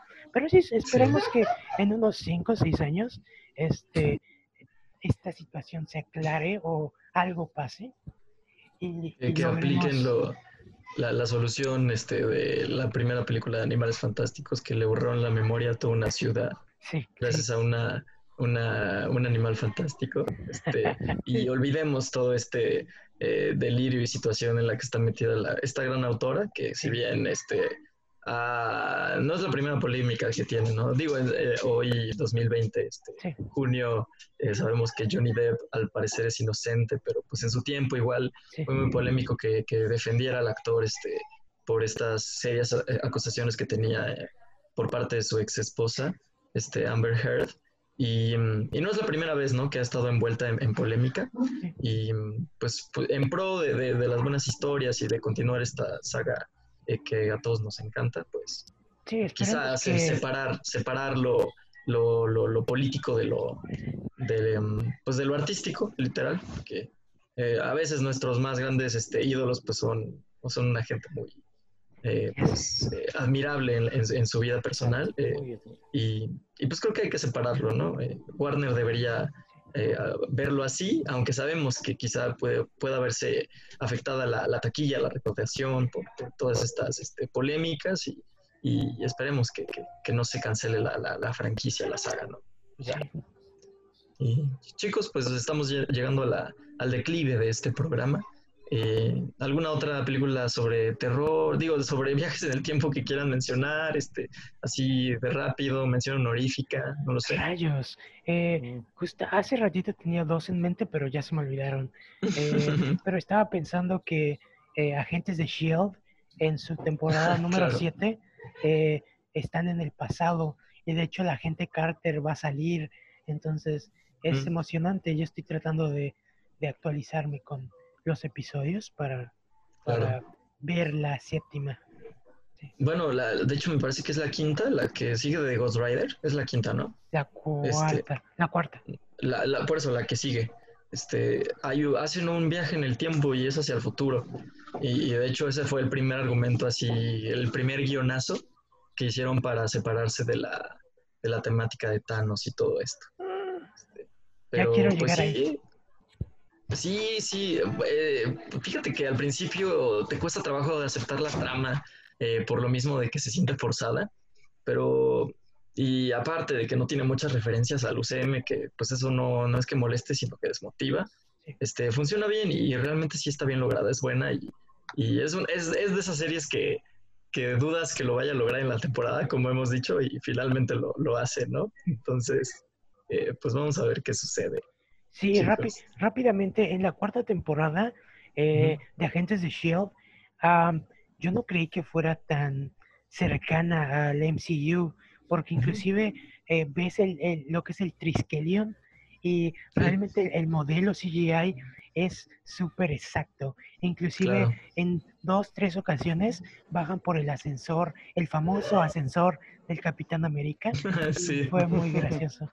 Pero así, así es, chicos. Sí, aparte en este universo reimaginado donde, donde Shield no, no es lo que parece y, Sí. y todos creen que el régimen este, de los buenos está en otros colores. No digo, no, no decimos este Spoilers. sí. exactamente para que no eh, digamos un spoiler y pues si tienen oportunidad de, de ver esta serie que, que si bien este, es bastante disfrutable, eh, pues si eres un fanático de Marvel quizá estés interesado en hacerlo y le des una oportunidad. Y Pero también, bueno. y también eh, vean Russian Doll, es muy buena. Sí, vean Russian Doll, eh, vean Los Cronocrímenes, de veras se los recomendamos mucho. Es una peli muy corta, española eh, y muy interesante, ¿no? Y Todas pues- estas, obviamente, recomendaciones que les hemos hecho. Y, Y cuí- sí, cuídense chicos. mucho cuando salgan. eh, Todo va a estar gel bien. Todo va antibacterial, a estar bien, todo va a estar bien. todo va a estar bien. Los queremos. Así es. Cómprense su Lysol, su gelcito antibacterial, su tapabocas. Y Eh, si pueden usar esa careta que todos usan y yo nunca he usado y creo que me siento un poquito irresponsable por lo mismo, eh, pero si pueden hacerlo, háganlo. Sí. Cuídense. Mucho y nos vemos la próxima semana, ¿verdad? Nos vemos la Nos próxima semana. Bye. Muchachos, les mandamos un gran abrazo y nos estamos viendo aquí en su programa favorito. Hasta luego. Adiós. Adiós. Menos de un minuto.